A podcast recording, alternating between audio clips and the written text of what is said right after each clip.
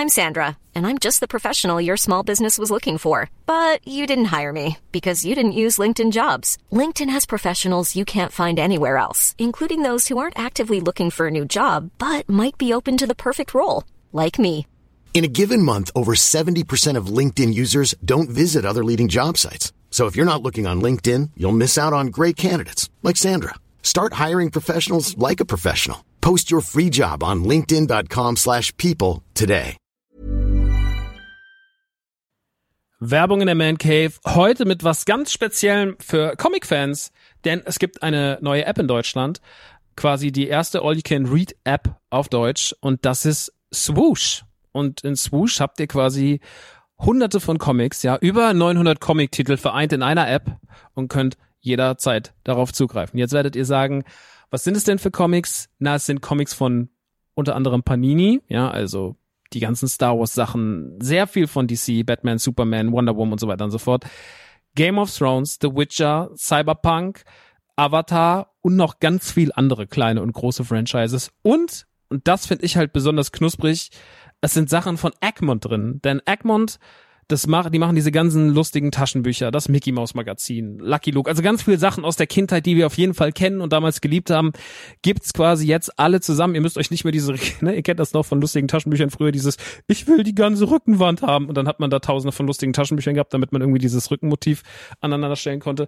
Das braucht ihr jetzt zwingend nicht mehr, ja, das braucht ihr nicht mehr in eurem Wohnzimmer mit äh, Ende 30, sondern es reicht im Hosentaschenformat und deswegen kann ich euch Swoosh wirklich sehr, sehr, sehr empfehlen, wenn ihr sagt, ey, ich habe einfach Bock wieder Comics zu lesen auf meinem Tablet, auf meinem, auf meinem Smartphone.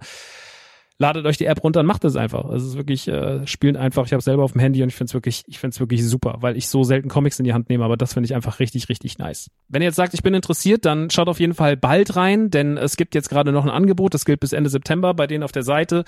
Da kriegt ihr quasi drei Monate zum Preis vom einen, nämlich für 9,99 Euro. Danach kostet es regulär 9,99 Euro. Oder es gibt auch noch ein Jahresabo, das kostet 99,99. Das ist auch ganz nice. Schaut gerne mal vorbei auf swoosh.de slash mancave. Ich find's mega. Ich habe selber auf dem Handy drauf. Hab richtig, richtig Bock drauf, mal wieder ab und zu mal einen kleinen Comic zu lesen. Und hey, äh, vielleicht habt ihr einfach mal wieder Lust, euch in alte Geschichten aus Entenhausen, aus der Kindheit zu begeben. So, das war's auch schon von mir. Jetzt geht's weiter mit der Man Cave. Tschüssi.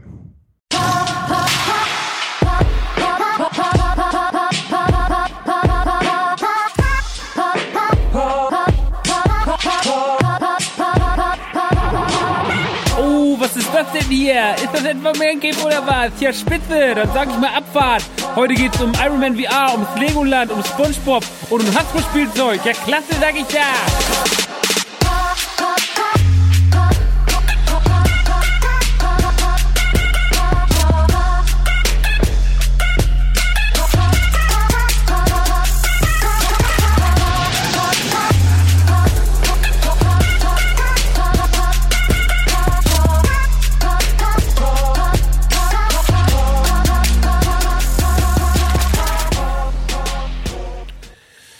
Ja, da sag ich doch mal Hallo und herzlich willkommen. Es ist Mitternacht in Aschaffenburg und hier ist Ihr Moderator für den heutigen Abend. Ich. Es ist wirklich Mitternacht. Also in zehn Minuten ist Mitternacht, muss man mal streng genommen sagen. Aber es ist Mitternacht fast. Das ist sozusagen der Einklang in die neue Woche, in die Kalenderwoche 28 mit mir, Max Nikolas Maria von Nachtsheim. Ich heiße euch herzlich willkommen. Äh, auch wenn ihr das nicht pünktlich zu Mitternacht hören werdet, weil da werde ich noch reden und die Folge wird auch nicht am Montag kommen, sondern wahrscheinlich am Dienstag oder am Mittwoch oder so. Ich weiß es noch nicht. Irgendwann kommt diese Folge online. Und ja, was war die letzte Folge emotional, oder? Last of Us 2. Mein Gott. Also ich habe sehr, sehr, sehr viel gutes Feedback bekommen, sehr, sehr viele positive Nachrichten auf die Folge, sowie auf die Folge von Radio Nukular, die wir auch zu dem Thema gemacht haben, beziehungsweise generell zu Naughty Dog. Da erstmal an dieser Stelle vielen, vielen Dank, dass das so gut aufgenommen wurde, dass die Review auch keinen Hate bekommen hat, so im Sinne von so, ja, was redest du, scheiße, sondern man hatte das Gefühl, alle haben es verstanden, um was es geht und auch Leute, die das Spiel vielleicht nicht so gut fanden, wie ich das gut fand, haben zumindest diese Review akzeptiert und verstanden. Es ging ja auch nicht darum, Leute zu bashen, die das Spiel kacke finden, sondern zu sagen, dass es nicht cool ist, dass Leute Dinge anprangern, mit denen sie sich nicht beschäftigt haben. Das ist immer äh, eine gefährliche Situation. Äh, auch bei belanglosen Dingen wie Last of Us, ähm, wo auch echt viel seltsame Dinge geschrieben werden. Ich habe letztens gesehen, dass die Synchronsprecherin von Abby äh, sehr, sehr viele Hassmails bekommt und Morddrohungen äh, für das, was die Figur Abby im Spiel macht. Und das finde ich dann doch irgendwie schon krass. Ähm, aber so sind die Menschen. Es gab ja auch Leute, die haben den Schauspieler von Joffrey bedroht aus Game of Thrones, weil sie gesagt haben, dass er ein Arschloch ist und haben gesagt, wenn sie ihn auf der Straße gesehen haben, haben sie ihm vor die Füße gespuckt und haben gesagt, du, du Missgeburt. Sie können halt gewiss, manche Leute können das nicht gliedern, keine Ahnung, ob das einfach nur pure Wut ist oder Dummheit oder auch vielleicht schon irgendwas, was nicht ganz mehr in komplette körperliche, Anwe äh, geistige Anwesenheit geht. Ich kann es nicht ganz benennen. Wollen wir auch an dieser Stelle gar nicht. Ich soll gar nicht um The Last of Us gehen. Ich begrüße euch wirklich sehr herzlich heute zu dieser Mischfolge. Es war eine kleine Mischausgabe. Ähm, ich habe heute ein bisschen was mitgebracht, verschiedene Themen. Ähm, hab ein paar Spiele mitgebracht, ein paar kleinere, hab einen Film heute mitgebracht, den ich auch schon mal Autokino besprochen habe, den ich aber auch nochmal hier äh, speziell ansprechen möchte, weil es ja auch so ein Gamer-Thema ist. Ähm, ich habe äh, Spielzeugsachen mitgebracht, also tatsächlich eine Kiste voller Spielzeug quasi, wenn man das so sagen will. Äh, mir wurde nämlich was geschickt und darüber möchte ich wirklich reden, weil ich sehr, sehr begeistert war. Äh, außerdem möchte ich heute euch ein Format vorstellen, neues, was es jetzt auf Patreon gibt seit einiger Zeit. Und da werde ich euch heute sozusagen einen kleinen Cockteaser hier vor die Füße schmeißen, weil ihr kriegt äh, was tolles, Neues, äh, Wunderbares. Es gibt nämlich ein tolles neues Patreon-Format, ähm, um auch den Leuten den Mancave Patreon äh, den Mancave Patreon Spaß ein bisschen schmackhafter zu machen. Äh, dazu aber im Laufe der Sendung, aber ich kann schon mal so viel sagen, es ist eine Sendung mit Shokun, der vor zwei Wochen hier noch, oder vor zwei Wochen nicht, aber vor zwei Ausgaben hier zu Gast war und mit dem ich ein neues Format gemacht habe. Das heißt, das erste Mal Musik. Und äh, dazu aber später mehr. Kommen wir erstmal zu was anderem, kommen wir erstmal zu den Streams. Ihr wisst, ich streame viel und gerne und auch jetzt in letzter Zeit wieder öfter. Und im Rahmen des äh, Geburtstags war noch ein Stream offen und zwar oder, äh, war lange Zeit, äh, lange Zeit Thema war Dark Souls 3. Und dieser Stream wurde eingelöst vor sechs, sieben Wochen oder so. Und wer dabei war, weiß, dass der Einstieg gar nicht so schlecht war. Äh, dass mir das alles irgendwie Freude bereitet hat und dass ich tatsächlich überraschend viel Progress hatte und aber auch Spaß. Was mich dazu gebracht hat, dass ich mir gedacht habe, Mann, Dark Souls, oder? Das ist schon so ein Ding, da kann man schon mal sich vielleicht ein bisschen mehr reinfuchsen. Und inzwischen streame ich Dark Souls 3 und heute am Sonntag haben wir wieder gestreamt über vier Stunden. Und mal davon abgesehen, dass manchmal so ein Spiel auch leider Leute anzieht, die wahrscheinlich auch unter Last of Us 2 eine, äh, eine Metacritic-Review schreiben und sagen, das ist alles scheiße, ich hab's zwar nicht gezockt, aber ist dumm. Ähm, so Leute zieht's da leider auch zwei, drei davon an. Aber im Großen und Ganzen machen mir diese Dark Souls Streams, bis auf solche Ausnahmen, so einen unfassbaren Spaß. Also so ein unfassbarer Spaß, dass ich selber ein bisschen überwältigt davon bin und das Gefühl von Progress und wie es funktioniert und generell jetzt Dark Souls so langsam zu verstehen, für mich gerade ein ganz wichtiger Triumph in meiner Videospielkarriere ist, weil ich habe ja From Software Spiele immer so ein bisschen abgetan als nee, nee, kein Bock drauf. Mir zu schwer, mir zu asozial. Und es habe ja immer mal so reingelunzt. Ich habe Bloodborne gespielt, ein bisschen, so vier, fünf Stunden. Ich habe äh, Sekiro auch 10, 11 Stunden gespielt alleine. Ich habe Dark Souls 2 schon mal gespielt. Ich habe Dark Souls 1 schon mal gespielt. Also de facto war jedes From Software Spiel bis auf Demon Souls tatsächlich, jedes From Software Spiel schon mal bei mir in der Konsole und hat da schon mal was gemacht. Und dementsprechend hatte ich Berührungspunkte, aber war nicht so richtig so, es hat nicht, ist nicht der Funke übergesprungen, weil ich mir, ich war dann an diesem Schwierigkeitsgrad und wie sich das alles so zockt und äh, mir, mich hat also keiner richtig an die Hand genommen, hat das keiner erklärt. Ich bin halt nicht so besonders gut in Rollenspielen, schon gar nicht in so komplexeren Geschichten. Und jetzt mit der Community, also da muss man echt mal so ein paar Leute Shoutouts geben, an Michelle, an äh, Dominik, an, an, an Hetzen und auch an, an Alex und noch ein paar andere Leute. Man merkt so richtig, dass durch diese Hilfe von der Community ganz starker Support ist, um einen daran zu tasten. Und dass es meistens auch toll funktioniert. Manchmal reden sie ein bisschen wild durcheinander, aber im Großen und Ganzen hilft es einem sehr, das Spiel zu verstehen Und ich bin richtiger Dark Souls 3 Fan geworden. Ich habe heute zwei Bosse gelegt, Leute. Das war richtig geil. Hier den ähm, Kristallweizen, den Kristallweiser und den Baum habe ich heute gelegt, Leute, im Stream. Und da war ich schon ein bisschen stolz. Beides binnen einer Stunde. Ich meine, der Kristallweizer hat ein bisschen, der war Kristallweiz, der Kristallweiser hat ein bisschen länger gedauert, aber der Baum ähm, waren dann am Ende mit dem neuen Schwert und der neuen Energy nur zwei Points so. Und ja, es war wirklich, wirklich, wirklich, wirklich fantastisch. Äh, ich bin ganz doll großer Dark Souls Fan geworden und habe sehr, sehr viel Liebe für dieses Spiel. Das ist, äh, das ist gut. Und das könnt ihr euch noch die Woche angucken. Ich werde die Woche noch abends ein bisschen streamen. Die Pläne findet ihr meistens auf Instagram. Ich poste auch mal hier und da auf anderen Plattformen, aber in der Regel nutze ich Instagram als Hauptquelle. Deswegen folgt mir auf Instagram, instagram.com slash themancave oder at themancave, so wie dieser Podcast heißt, ohne Leerzeichen, ohne irgendwelche Zwischenzeichen, einfach die Mancave am Stück. Die Mancave, wie die Engländer sagen. Das macht mich sehr, sehr, sehr, sehr froh. Was mich auch sehr froh macht, ist, ich habe ja meinen Job, nerdyturdygang.de und äh, wir haben dort die letzte Zeit immer mehr Baby Yoda, beziehungsweise das heißt ja nicht offiziell der Baby, Baby Yoda, sondern das heißt The Child, aber alle sagen Baby Yoda oder wie wir Speziellen hier sagen, sagen Baby Jody. Ähm, Baby Jody hat nämlich jetzt endlich nach dem großen Hype im November, Dezember um die Serie Mandalorian sein eigenes Merchandise bekommen. Das hat natürlich aufgrund des Hypes alles ein bisschen länger gedauert und so kam es dazu, dass jetzt eigentlich erst die letzten Wochen die ersten Figuren reingedrudelt kamen.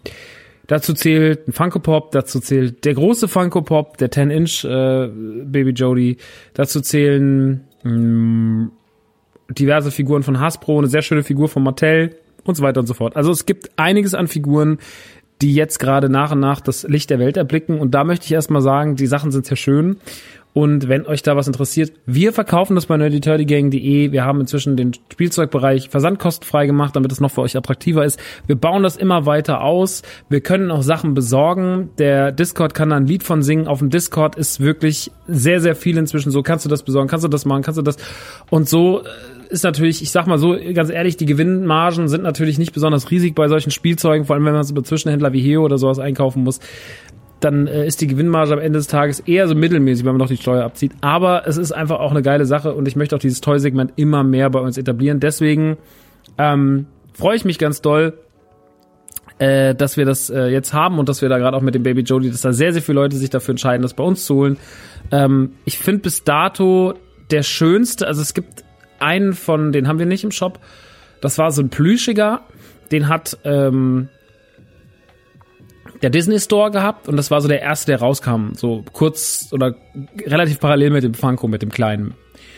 Und den fand ich, den fanden viele blöd, aber ich fand den sehr, sehr schön. Der war farblich nicht ganz das, was Baby Jodie eigentlich ist, aber ich mag den total. Ich finde den total, hat eine schöne Größe, finde den schön kuschelig, mag den einfach irgendwie. Der ist irgendwie süß und der hat was. Mit dem haben wir auch diese ganzen blöden kleinen äh, Baby Jody Videoclips für Instagram so gedreht. Und den mag ich echt gern. Den Funko finde ich auch sehr gelungen, auch wenn er ein Stück weit zu hell ist. Der große ist halt einfach sehr groß, muss man wirklich sagen, aber auch geil. Bin großer Fan vom großen Funko Pop. Der Mattel, der jetzt draußen ist, den haben wir auch nicht bei uns im Sortiment. Da komme ich auch leider gerade gar nicht dran. Den finde ich auch echt gelungen. Der hat einen Plastikkopf ähm, und ist einfach nur ein Plüschi. Dann gibt's noch eine sprechende Variante, eine kleine sprechende Variante von Hasbro. Die habe ich selber noch gar nicht in der Hand gehabt, weil die direkt ankamen. Die waren alle verkauft und noch viel mehr. Die sind alle direkt geschippt worden. Und dann gibt's noch den Black Series Baby Jody und der ist wirklich klein. Also der ist wirklich klein. Der ist halt auf den Maßstab der Black Series Figuren geschustert und dementsprechend Baby Jody ist ja echt klein in der Serie. Und dementsprechend ist auch diese Figur einfach sauklein. Dass Hasbro dafür relativ viel Geld nimmt, finde ich vielleicht ein bisschen frech, muss ich ehrlich sagen. Den gibt's nirgendwo unter 15 Euro. Aber der kostet halt, also das ist halt, der ist halt keine 10 wert eigentlich, ne? Ähm, rein so, wenn ich das jetzt mit anderen Toys vergleiche. Der ist trotzdem schön gemacht und das ist Black Series und das ist Baby Jody und ne, also freuen wir uns alle drüber und haben die Leute auch bei uns im Shop echt wie doof gekauft. Wir haben da versucht, den fairsten Preis rauszuhandeln, aber wenn ich dann noch versandkostenfrei verschicken muss und kaufe das Ganze noch ein, du kannst nicht unter 16 Euro das Ding verkaufen. So, das ist halt einfach sehr, sehr schwer. Ähm, dementsprechend, yo, äh, könnt ihr euch mal anschauen, ist auf jeden Fall, da ist auf jeden Fall Hingucker, aber für Black Series Fans auf jeden Fall auch Pflicht, weil er halt dann schon sehr, sehr schön gemacht ist und halt auch bei Mando schön ins Händchen passt. Ähm, und das ist alles äh, jetzt gerade bei uns da und auch noch andere Sachen. Also momentan äh, rüsten wir da richtig auf, holen da nach und nach Sachen. Das ist alles so ein bisschen handerlesen. Alles, was äh, mir gefällt, ähm, darf dann auch in den Shop. Ich, wie gesagt, es werden aber auch Leute auf dem Discord, können ja ich anschreiben, sagen, kannst du das besorgen, kannst du das besorgen und dann werden Dinge besorgt oder halt auch nicht, je nachdem, was halt einfach so, so möglich ist. Ja, das ist ein großer Aufgabenbereich meinerseits, den ich da auf dem Discord habe. Ähm, aber darum soll es jetzt gerade gar nicht gehen, soll jetzt gar nicht in den Discord gehen, dazu kommen wir später nochmal, wenn wir über das neue Format mit Shogi reden. Worüber ich noch ganz kurz reden möchte, ist, ich habe ein Paket bekommen von Hasbro. Und Hasbro macht ja derzeit viele, viele schöne Sachen. Und ich habe gesagt, hey, ich, ihr macht schöne Sachen und die würde ich ganz gerne mal haben. Und die würde ich auch ganz gerne den Leuten mal zeigen. Kann man da was machen? dann haben sie gesagt, ja, was willst du denn haben? Dann habe ich gesagt, na ja, im besten Fall so ein Deadpool-Kopf von Marvel Legends, Baby Jody Sachen, die Black Series Figuren zum 40. Geburtstag von Empire Strikes Back und die Ghostbusters Sachen, die ihr habt. Und dann haben sie gesagt, ja, okay, dann geben wir dir das. Und dann haben sie mir Sachen geschickt. Und ich habe letzte Woche eines der schönsten Pakete bekommen von Hasbro, die ich jemals von denen bekommen habe. Die haben mir schon einiges geschickt. Die sind da sehr, sehr lieb zu mir. Und wenn ich da Fragen habe, dann beantworten sie die gerne. Und wenn ich dann Anliegen habe, dann machen sie das gerne mit mir. Aber das Paket war wirklich mein Favorit. Den Anfang macht der berühmte Marvel Legends Deadpool-Kopf, der seit einigen Wochen angekündigt ist, den wir auch im Shop bekommen, kann man an dieser Stelle mal sagen.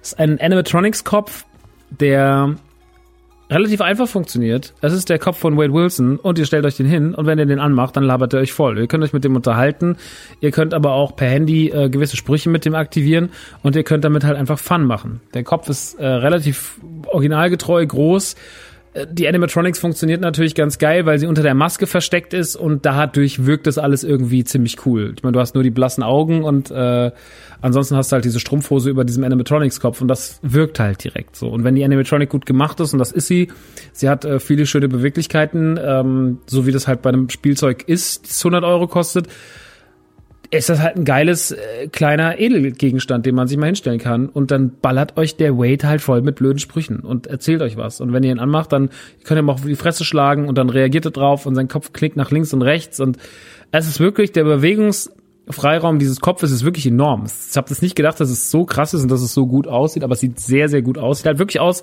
wie Deadpool ohne Kopf, äh, ohne, ohne Körper. So sieht das Ganze aus. Es ist einfach ein Kopf, den ihr euch hinstellt und dann macht er Kopfsachen. Liebe ich. Und deswegen, den möchte ich euch erstmal empfehlen. Der macht sehr, sehr, sehr viel Spaß. Ihr könnt ihn, wie gesagt, mit dem Handy steuern. Ihr könnt ihn da einen Kühlschrank stellen. Dann, äh, wenn ihr den Kühlschrank aufmacht, dann macht er so einen Prank oder könnt ihr ihn ins Bett legen da gibt's die unterschiedlichsten Sachen, die könnt ihr dann mit der App äh, kurz eingeben. Die App ist auch sehr liebevoll gemacht, der Karton ist sehr liebevoll gemacht. Also es steckt wirklich, ist nicht einfach nur, yo, Marvel Legends draufgeklatscht, sondern es ist auch alles so wieder, ne? Also Deadpool braucht ja auch das, die Liebe zum Detail, um zu funktionieren und die wird hier auf jeden Fall auf, aus vollsten Kannen ausgeschöpft und das mag ich total gern den finde ich schon mal Bombe. Und ich bin nicht ein riesen Marvel-Fan. Ne? Ich gucke gerne Marvel-Filme und, und hab damit immer Spaß und eine gute Zeit so, kauf aber eigentlich kein Merch. Und den Deadpool-Kopf war jetzt was, was ich doch mal haben wollte, weil ich sagte, der ist irgendwie so special in seiner ganzen Existenz, den möchte ich einfach mal ausprobieren. Und siehe da, das Ding ist wirklich eine Bombe. Äh, den kriegen wir im Shop, den kann man auch schon vorbestellen bei uns. Jetzt sollte das so sein. Ähm, sehr, sehr zu empfehlen und ich ähm, kann euch den ans Herz legen. Den mag ich sehr gern. Dann habe ich ja schon gesagt, es gab Star Wars Sachen. Ähm, und zwar die Black Series Kollektion von Hasbro zu Empire Strikes Back zum 40. Geburtstag, der dieses Jahr stattfindet. Äh, in der ersten, äh, ersten Wave gab es jetzt R2D2 auf Dagobah, so ein bisschen schmutzig. Es gab einen Hoss Trooper, äh, also den Hoss, einen Rebel Soldier Hoth im Hoss-Design wie sagt man das? Na, einer, der auf der Seite der Rebellen kämpft, aber halt auf Horses. So ein typischer Horse Soldier halt, aber kein Stormtrooper. Ihr wisst, was ich meine. Rebell, nicht Imperium. Ähm, sehr gut beschrieben, auch von meiner Seite aus. Lando Calrissian, ähm, ein TIE Fighter Pilot und was war denn die fünfte? Ich weiß es gerade gar nicht mehr. Auf jeden Fall waren es fünf Figuren. Es kommen noch mehr Waves, kommen noch Chewie und so weiter und so fort Jetzt habe ich erstmal die bekommen. Super schön gemacht. Ich mag eh, wenn die große Karten machen bei Black Series, die halt aussehen wie alte Star Wars Figuren von Kenner von früher. Das haben sie inzwischen echt gut drauf. Und Black Series Figuren sind ja auch einfach wirklich einfach immer ein Hingucker. Mag ich total gerne. Dann hatten sie mir noch einen kleinen Baby Jody beigelegt. Da habe ich mich natürlich auch drüber gefreut, weil er einfach schon saugeil ist. Auch sauklein, aber auch saugeil. Den fand ich sehr, sehr großartig. Und dann, und dann habe ich noch, was habe ich noch bekommen? Ach so, klar. Dann kam die beste Kiste. Da setzt auch schon die Musik aus, weil sie weiß, jetzt kommt was Episches. Dann kam der Part mit den Ghostbusters. Und Hasbro hat einen sehr guten Ghostbusters-Katalog an Toys für 2020. Was gerade natürlich ein bisschen doof ist, weil der Film sich verschoben hat auf nächstes Jahr und so weiter und so fort. Aber Ghostbusters wird, glaube ich, sollte, glaube ich, sehr, sehr gut werden. Und ich freue mich da drauf und freue mich auch vor allem auf die Toys. Und jetzt sind trotzdem schon Toys released worden. Äh, zumindest nicht Sachen zum neuen Film, aber halt Sachen, die auf den alten Sachen basieren. Und da gibt es zwei absolute Highlights. Das erste Highlight ist die Plasma Series. Das könnt ihr euch im Endeffekt vorstellen wie eine Black Series, aber mit Ghostbusters. Es gibt insgesamt vier, vier sechs Figuren. Es gibt natürlich Winston, es gibt Egan, es gibt Ray, es gibt Peter. Klar, die vier gibt's natürlich. Also im Filmdesign. Es gibt Goza und es gibt äh, Dana Barrett. Und die sind so schön geworden. Die sehen so gut aus. Die haben halt auch so also Verpackung, Design, äh, das ganze drumherum ich bin so hooked davon, wie gut diese Plasma-Figuren geworden sind. Ich meine, Diamond Select hat so Figuren gemacht, Mattel hat solche Figuren schon gemacht. Und es ist halt in der Preisliga von 20, 30 Euro da richtig schöne detaillierte Figuren zu machen, halte ich immer für fast schon ein Kunstwerk. Hab da auch schon viel Schrott gesehen. Die Mattel-Dinger waren auch nicht besonders toll und so. Die Diamond Select Figuren sind schon detailliert, brechen aber auch oft und haben nicht die schönsten Faces. Da waren dann noch die Real Ghostbusters, die sie gemacht haben, die besten von Diamond. Aber es war auch ein bisschen schwierig. Aber die Dinger sind super. Das sind die besten in der Größe, die man für normales Geld kaufen kann. Es gibt noch so einen Koffer, ich weiß gar nicht, wer den gemacht hat. Da sind auch nochmal vier kleine Figuren drin. Die sind, ich glaube, die sind von Masco. Und die sind auch sehr schön. Aber die haben dann auch schon Stoffanzüge an und sowas. Und die gehen dann schon ein bisschen in kleinere Blitzway-Figuren, so mäßig. Aber das hier sind ja eigentlich erstmal normale Figuren, wie man sie von der Black Series kennt. Und die punkten 10 von 10. Die sind richtig, richtig toll geworden. Super schön detailliert, sehr gelungen. Ich hoffe, da kommen mehr. Ich hoffe, da kommen noch äh, Vigo und, und äh, hier, wie heißt er? Äh, die Rick, äh, Sticker auf dem Schlauch, Rick Moranis Rolle. Ähm, oh Gott ist aber peinlich, wenn man das nicht weiß, ne? Eieieiei. Naja, ihr wisst, wen ich meine. Ähm, ist auch noch eine bilde Figure-Figur dabei, sogar in den sechs, in den sechs Päckchen. Vince Cloto, also einer der Hunde, ist noch am, am Start. Also ihr könnt den auch noch zusammenbauen.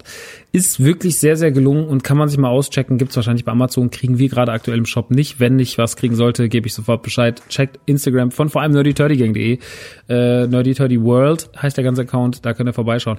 Und was jetzt mein Highlight ist, und darauf will ich eigentlich die ganze Zeit hinaus, musste aber jetzt erstmal, also musste nicht, aber wollte jetzt erstmal alle andere Produkte abarbeiten, weil die schon alle toll sind, weil die mich auch alle schon wirklich glücklich gemacht haben. Aber dann war da noch eine andere Kiste drin, beziehungsweise zwei Kisten. Und zwar hat sich Kenner ja, beziehungsweise Hasbro ja dazu entschieden, die Kennerline der Ghostbusters aus den 80ern, die, die mein Einstieg in die Spielzeugwelt waren, nachzumachen. Das heißt, es gibt die Real Ghostbusters, Egan, Winston, Peter und Ray, sowie den Marshmallow Mann und Slimer im Originaldesign auf Originalkarten, die aussehen wie aus den 80ern. Die gibt's jetzt wieder. Einfach so. Das ist einfach eine Entscheidung, die gefallen ist. Und diese Figuren das kann ich euch garantieren, sind so gut geworden. Also mal davon abgesehen, dass der Preis ein Witz ist mit 20 Euro pro Figur. So muss ich doch sagen, diese Figuren sind eine absolute Schönheit. Sie sehen bezaubernd aus. Sie haben meiner Meinung nach alles richtig gemacht, vom Kartendesign über die Figuren an sich.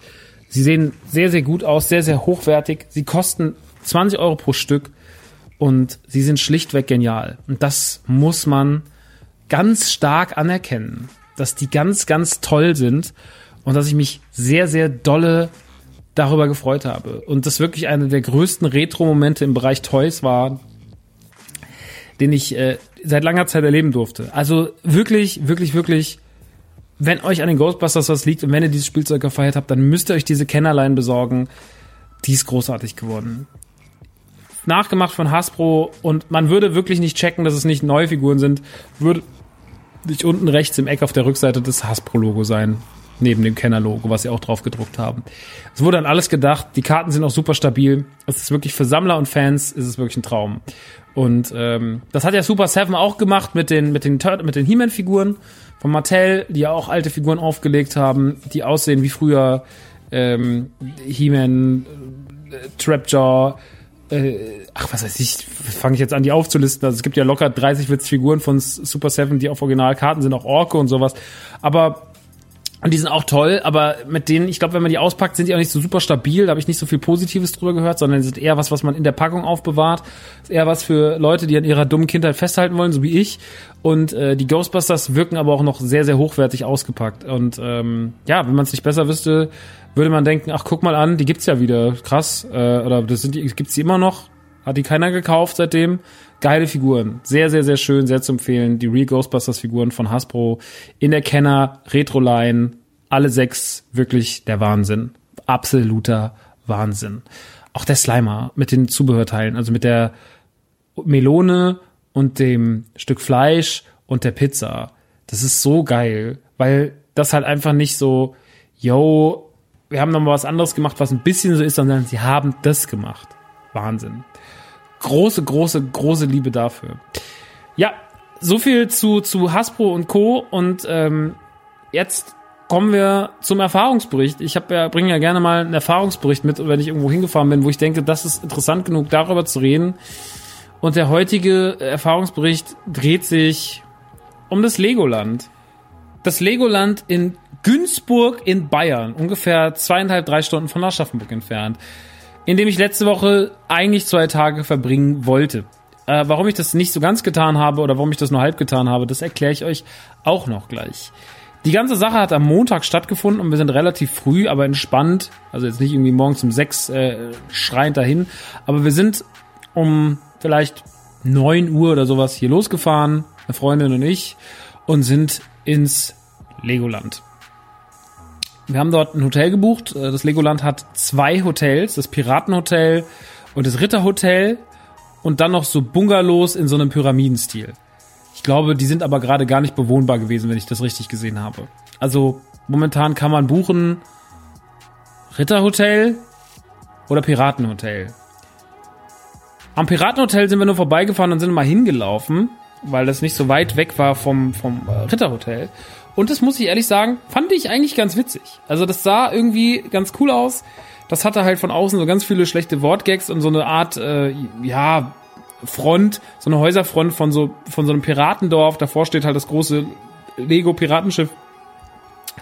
Und da ist auch ein Restaurant drin und kann man halt fressen, keine Ahnung, Spielchen machen, was man halt so macht in so einem Hotel, was auch ein bisschen für Kinder ausgelegt ist. Großer Spielplatz davor, ne? Das Piratenboot ist als Spielplatz nutzbar. Und das ist erstmal für alle, glaube ich, ganz cool. Das ist eine. Dann kommt man halt, fährt man die Straße runter und dann ist da halt dieses besagte Ritterhotel, das dann so auftrumpft. Und das ganze Ritterhotel, kann ich sagen, besteht aus einem Hauptkomplex und noch zwei Nebenkomplexen, die aber alle separat begehbar sind und die auch nicht äh, verbunden sind miteinander, sondern das eine Gebäude liegt mit ein bisschen Abstand zum nächsten und so weiter und so fort. Sicherheitsabstand auch unter Gebäuden. Einchecken tut man aber nicht in den Hotels an sich, sondern man geht zu einer Rezeption. Diese Rezeption ist gesondert in der Mitte des von zwischen den Hotels quasi und da kann man in seine Hotels einchecken. Man geht also fährt auf den Parkplatz von dieser Rezeption, sagt Hallo, ich bin so und so, ich möchte das und das abholen. Dann sagen die ja, hier sind ihre Schlüssel und dann geht's rüber mit dem Auto fährt man noch ein paar Meter weiter und dann geht's ins Hotel. Einchecken konnten wir aber erst relativ spät, um 15.30 Uhr, deswegen haben wir gesagt, so, okay, dann gehen wir doch einfach mal in den Park. Und der Park ist so von da fünf bis zehn Minuten Fußweg. Hat einen separaten Eingang. Also man kommt nicht über den Haupteingang rein, sondern man kommt über einen Seiteneingang von hinten an den Park rein. Und da ist mir schon die erste Spaßigkeit passiert. und wahrscheinlich auch die Service, also die schlechteste Service-Eigenschaft des Tages, muss man sagen. Also es war jetzt nicht, der Tag war nicht gepflastert von schlechten Ereignissen oder schlechten Umgang mit uns, sondern die Leute waren da alle sehr lieb. Und auch die Le Person, die ich jetzt beschreibe, war alles andere als böse, aber es war vielleicht ein bisschen doof. Und zwar äh, ging es darum, dass äh, es hatte, das war so ein ganz windiger, seltsamer Tag. Es war so ein Tag, an dem im einen Moment noch die Sonne schien und es waren gefühlt 30 Grad und man hat sich einen Sonnenbrand geholt. Im nächsten Moment war der Himmel mit Regenwolken bedeckt und man musste sich irgendwo unterstellen, weil so krasser Regen kam. Dann war es mal wieder grau, dann war es mal wieder sonnig, dann war mal wieder kurz Regen, dann war mal wieder Sonnenschein. Und so hat sich der Tag ein bisschen so erschreckt. Er war wahrscheinlich mehr sonnig als grau, aber er hat schon manchmal wirklich genervt. Und man musste sich so ein bisschen so, yo, ich muss mich jetzt hier so ein bisschen orientieren, sage ich mal. Und das hat so ein bisschen genervt, aber naja gut. Das heißt aber, wir hatten noch einen Regenschirm dabei. Und ähm, die besagte Freundin hatte noch eine Jacke dabei, äh, weil der auch immer schnell kalt wird, weil der das, das ist immer so mit der. Und dann hat sie gesagt, haben wir gesagt, okay, dann nehmen wir uns ein Schließfach, weil rechts neben dem Eingang, über den Hoteleingang, also dieser Eingang vom Hotel, von den Freizeitanlagen zum Freizeitpark, da ist direkt, wenn man hinten durch dieses kleine Gitter kommt, ist ein Ding sie da, ein Schließfach. Und da wollten wir es reintun. Und im Endeffekt stecken wir Geld rein, sagen Schließfach, und dann geht eine Tür auf und in dem Schließfach liegen Sachen. In dem Schließfach liegen Jacken und Taschen. Und ich bin so, das sind nicht unsere Sachen und wir wollen jetzt unsere Sachen reintun, das ist ja scheiße. Wir gehen also zu einer Angestellten und sagen so, yo, guck mal das Schließfach. Sie braucht viel zu lange, sagt dann nach zwei Minuten, ja, ich rufe jetzt mal meine Kollegin an, die kommt dann gleich. Alles klar. Also wir standen jetzt gerade im Park drin, aber sie konnte, wir konnten nicht weiter, weil wir jetzt an diese Situation gebunden waren, weil wir ja Geld reingeworfen hatten und wir haben auch noch zu dem Zeitpunkt gedacht, wir kriegen ein Schließfach, weil wir hätten es schon ganz gerne gehabt, dann hätten wir da Sachen reinstellen können. Aber das ging nicht. Also waren wir gefangen und mussten dort warten und wir sahen uns einfach nur den Park so von der Seite an und waren so, ja, ist doch toll hier, Dankeschön. Und dann haben wir uns den Park angeguckt. Und ähm, irgendwann kam dann eine Angestellte und meinte so, ja, sie, äh, sie hat sich dann aufgeregt meinte, guckt sich die Karte an und sagt, ja, das darf gar nicht sein, das Schließfach ist eigentlich kaputt und hier kann man gar kein Geld einwerfen, warum ist es denn noch nicht außer Betrieb und so und da können wir auch nichts für. Hat auch nicht uns gemeint, ne, war sondern über die allgemeine Situation nicht sehr erfreut, aber hat jetzt nicht uns die Schuld gegeben. Also, jo, alles klar. Und dann hat sie hat sie so lange gebraucht, ne? Sie hatte dann, also sie hat den Automaten aufgemacht.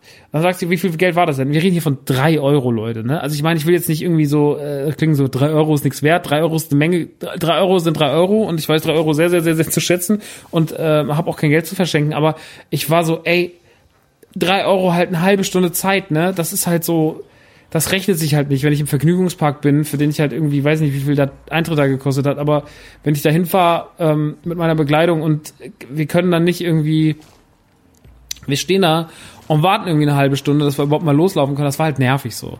Weil die hat dann, dann hat sie das Ding aufgeschlossen, dann hat sie gedacht, jetzt hat sie das Geld. Dann hat sie, dann hat sie irgendwas anderes aufgeschlossen. Dann, also insgesamt, jeder Schlüssel war an einem roten Legostein befestigt und davon hatte sie 30 in der Hand. Sie hatte wirklich so eine, so eine kleine Tasche, dann hat sie ausgeleert, da waren einfach 30 und dann hat sie einfach diese ganzen Schlüssel ausprobiert und dann hat sie einfach aufgehabt und dann war wieder ein anderes Fach drumherum und dann musste sie, und bis das alles auf war, es war wirklich, es war wie eine Matruschka an irgendwelchen Geldfächern, der die ganze Zeit, immer wenn du gedacht hast, jetzt haben wir das Problem gelöst, nochmal so, oh, Augen verdreht, da wieder so, ja, und die hatte die Ruhe weg, ne? Und irgendwann so gibt sie uns die drei Euro sagt so, dann noch einen schönen Tag. Und ich mir so, Mann, Alter, eigentlich müsstest du den ganzen Tag unsere Jacken tragen, so als Entschuldigung. Aber naja, gut. Ähm, komm mit, Jackenträger. Nein, alles gut. Ding war dann, wir haben den einfach, irgendwann habe ich dann festgestellt, der Kleid, das war so ein kleiner Regenschirm, so ein Knirps, ne? Also habe ich gedacht, ich habe so eine Bauchtasche. Äh, sagt sie so, Max, hast du mal probiert, ob du das mal einfach die Bauchtasche machst? Ja, hat in die Bauchtasche gepasst. Hätte ich einfach, wäre nie die Situation gekommen. Ich gesagt, hättest du deine Jacke einfach über den Arm, regnet eh alle 20 Minuten oder nicht, einfach Jacke über den Arm, ich das Ding in die Bauchtasche, scheißegal, hätte keinen gestört. Naja, jetzt war es so, wir äh, waren dann trotzdem drin äh, und sind dann erstmal rein und links ist dann so, eine, wenn man über den Eingang reinkommt, ist so ein bisschen so ein ägyptischer Bereich. Ähm, und da ist auch die erste Attraktion. Ich weiß jetzt nicht mehr den Namen der Attraktion, aber es ist im Endeffekt sowas wie, ihr kennt ja diese Schießspiele wie Maus und Schokolade oder wie, wie heißt denn der Spaß? Ähm, Maus und Schokolade ist das eine. Dann gibt es ja noch äh, Buzz Lightyear in Disneyland. Äh, dann gibt es noch die Sache, diesen äh, Atlantik, Atlantis, Reisegruppe Atlantis-Kram in ähm, im Europapark und sowas, ne? Ihr kennt so Attraktionen. Die Ghostbusters Ride im Heidepark, wo man halt eine Knarre in die Hand nimmt und auf etwas feuert und dann äh, kriegt man da halt, kriegt man da halt Punkte auf seinem, auf seinem Gefährt gut geschrieben. Sowas kann man da auch machen. Und ja, das äh, war, glaube ich, die kürzeste Fahrt meines Lebens. Also es war einfach ein Raum, um den fuhr man und dann ist mir was aufgefallen, das hat mich direkt gestört. Okay, ich habe jetzt halt auch viel Disney Elimination, äh, Disney Imagineering geguckt, ne? Und ich bin sehr, sehr verwöhnt von dem, was Disney mir bietet als Endkonsument, weil Disney Imagineers sind absolut gut darin, Atmosphäre zu erschaffen und auch Lautstärken zu haben, so dass die Attraktion immer lauter ist als der Endkonsument und einen mit ordentlich mit Ton und Bild zu versorgen. Und diese Attraktion hat so nicht funktioniert. Diese Attraktion war nicht nur, dass es eine Schiene war, die im Kreis fuhr um einen Raum herum, sondern es war viel zu laut, was an Menschen da drin passiert ist, die Kinder und so weiter. Die Attraktionen waren sehr, sehr leise. Man hat, die Attraktionen haben gesprochen mit einem, die Animatronics, aber man hat das nicht gesehen, äh, man hat es nicht gehört, man hat es nur gesehen und generell hat man nicht so viel gesehen, weil es da drin viel zu dunkel ist, aber nicht auf so eine coole Mystery Castle oder äh, Haunted Mansion Variante, sondern es ist einfach zu dunkel. Und dann ging auch noch mein Schießgerät nicht und ich muss sagen, das fand ich wirklich nicht so doll. Also das als erste Attraktion fand ich so, uff, das ist schon kacke. Also das war vielleicht der schlechteste Ride, den ich jemals in der Hinsicht gefahren bin. Weiter ging es dann zur Expedition Abenteuer. Da kam man noch runter in so einen leichten Dschungel-Vibe. Man muss schon sagen, so ein paar Sachen sind schon sehr schön gemacht, ne? So wie sie Pflanzen mit den ganzen Lego-Figuren und sowas einweben. Das ist schon ganz süß. Es gibt so ein Duplo-Land für die Kids. Duplo ist ja, wer das nicht kennt, das ist das große Lego, das grobe Lego für ein- bis zweijährige, dreijährige. Sieht immer auch ganz schön aus.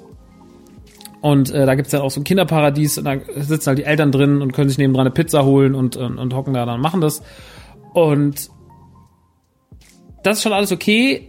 Es ist nicht der Wahnsinn. Also es ist auf jeden Fall nicht so liebevoll, wie ich gedacht habe direkt. Also auch dieser ganze Ägypten-Teil da oben. Klar, es ist halt auch nicht viele Attraktionen sind nicht an, die Stände sind nicht auf. Die Parks verlieren natürlich auch direkt. Ne? Aber ich muss ja sagen, ich habe jetzt auch den Europapark im Vergleich gehabt in der Corona-Zeit und äh, der lebte trotzdem irgendwie ganz anders. Und das lag dann nicht nur an den Menschen, sondern es lag auch daran, wie man was aufgebaut hat und sowas und den Park halt irgendwie schlauer zu inszenieren, auch in dieser schrägen Zeit, die eine Ausnahme ist. Und äh, dann sind wir in Expedition Abenteuer. Das ist eine Wildwasserbahn, die klassische Wildwasserbahn, die man kennt. Man fährt in diesem baumstammartigen Booten hoch, macht einen Turn um 90 Grad, dann fährt man rückwärts, äh, einmal runter, dann fährt man kurz ein bisschen rum, guckt sich ein paar Sachen an, dann geht's hoch, dann kommt nochmal der große Splash und dann ist fertig. So ist äh, die Teufelsfässer beziehungsweise die der Wiki Wasser Ride im Holiday Park. Äh, so sind äh, Achter, die eine Achter, die Wild, eine Wildwasserbahn, die alte im Europapark und sowas. So sind halt klassische Wild. Selbst die ähm, Chiapas im Phantasialand funktioniert ungefähr nach diesem Prinzip. Also man kennt es und das mag man. Jetzt ist es halt so, ein Chiapas oder sowas ist die Inszenierung drumherum halt Bombe. Ne? Wir müssen hier nicht mal nach Disneyland fahren, wir bleiben hier mal im Europapark oder vor allem bleiben wir mal, oder mal, selbst im Holiday Park, ja, selbst da kann man bleiben.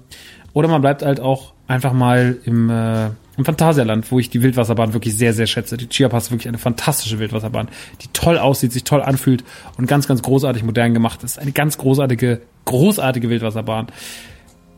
Ja, und die, der Chiapas hat es irgendwie nicht. Äh, die, die, die, die Lego X, äh, Expedition, meine ich, hat es nicht.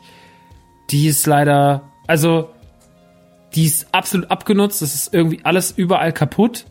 Und wenn man dann rückwärts runterfährt, landet man einfach in einer großen Halle, die aussieht wie eine Lagerhalle, das aber nicht die Atmosphäre sein soll, von der wir hier reden, oder dass das irgendwie schön geschmückt ist, sondern es ist einfach eine Lagerhalle, weil man es falsch gebaut hat oder weil man es nicht so schön gebaut hat, dass das für den, dass die Illusion aufrechterhalten wird. In der, in der Ecke steht dann hinten irgendwas kaputtes.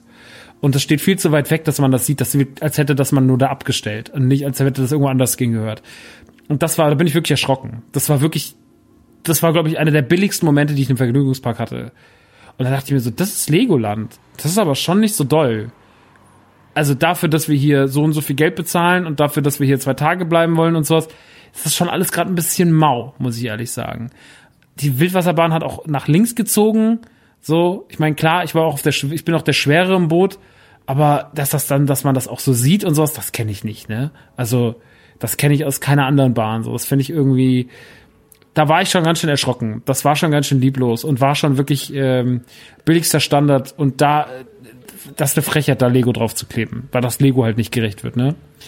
Ähm, wir sind dann weitergegangen und dann ist das gekommen, auf was ich mich so ein bisschen gefreut hatte, weil dann kam dieses Miniaturland und ich dachte früher mal, Legoland sei ja nur das. Legoland habe ja nur so eine Miniaturstadt, wo sie alles nachgebaut haben aus Lego.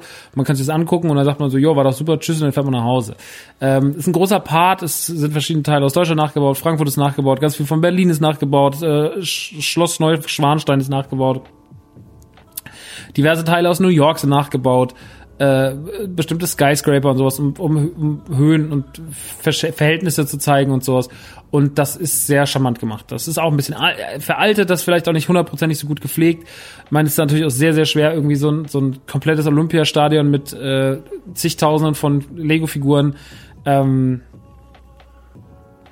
bei Wind und Wetter hundertprozentig in dem Zustand zu lassen, wie es am ersten Tag war. Aber naja, es ist halt alles so ein bisschen, es ist alles so ein bisschen okay, aber also ist alles schon geil, aber auch ein bisschen ramschig, so ein bisschen. Ähm, wir sind dann durch verschiedene Abteilungen gelaufen. Es gab so eine kleine, so äh, Build a Brick oder so heißt es, da kann man im Endeffekt sehen, wie Legosteine entstehen. Das wird einem so erklärt, da geht man so kurz durch. Das ist aber auch eigentlich nur ein Raum, mit dem Maschinen arbeiten. Das fand ich so ganz süß und interessant. Ähm, und das war tatsächlich auch irgendwie auf so eine ganz, auf so eine sehr minimalistische Art und Weise lehrreich. Äh, hätte ich mir natürlich noch ein bisschen mehr von gewünscht, aber das war ganz nett gemacht. Ähm, es gab so eine Achterbahn, den Lego Racer, das ist wie eine wilde Maus. Auch da unterwegs halt nur so Folien an die Wände geklebt. Das Ding fährt dann irgendwie da hoch. Man nimmt einmal einen großen Anlauf das macht Spaß, aber das kriegt man halt auf jedem Rummel. Also das ist auch nicht so, dass man sagt, so, yo, das ist super liebevoll gemacht für, für, für Lego-Fans, sondern das ist leider auch ein bisschen, bisschen dappisch alles und alles relativ lieblos. Und das, da war ich schon ein bisschen schockiert, muss ich ehrlich sagen. Ein Ride war zu, über den kann ich euch gar nichts sagen. Das ist so eine komische Schleuder. Die ist in einer Halle drin.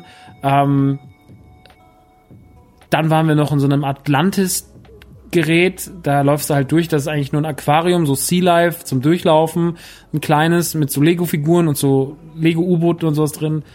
Ja, das, das ist halt ganz nett so, aber braucht man jetzt unbedingt nochmal so eine Sea Life-Geschichte? Weiß ich nicht. Ist halt ganz nett.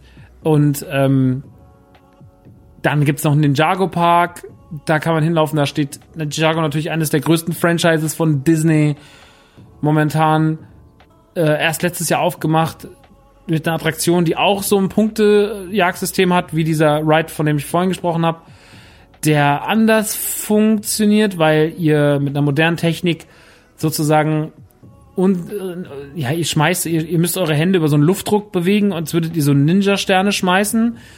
Und das geht dann auf dem Bildschirm. Und das ist halt auch so ein bisschen größer und interaktiver. Und ich glaube, für Kids ist es der Wahnsinn. Man trägt noch eine 3D-Brille dabei. Für mich war das erstmal muss ich sagen, und da sind wir halt wieder beim Thema Detail und Liebe und so. Und ist ja Ninjago ist ein riesiges Franchise.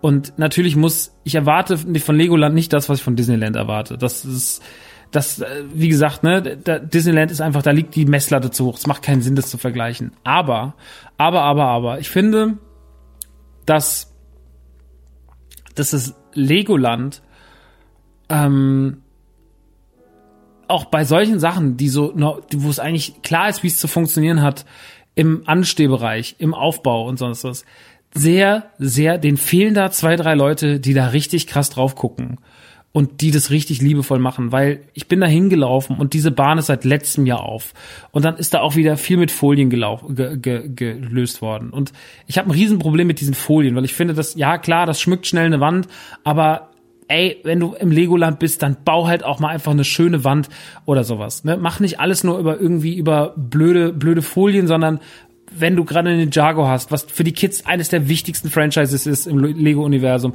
dann machst den doch ein bisschen geiler, Alter. So.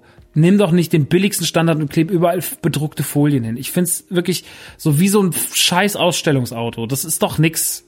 Und dann blättern diese Folien noch im Außenbereich ab, weil sie nicht auf, auf Outdoor gelegt sind anscheinend.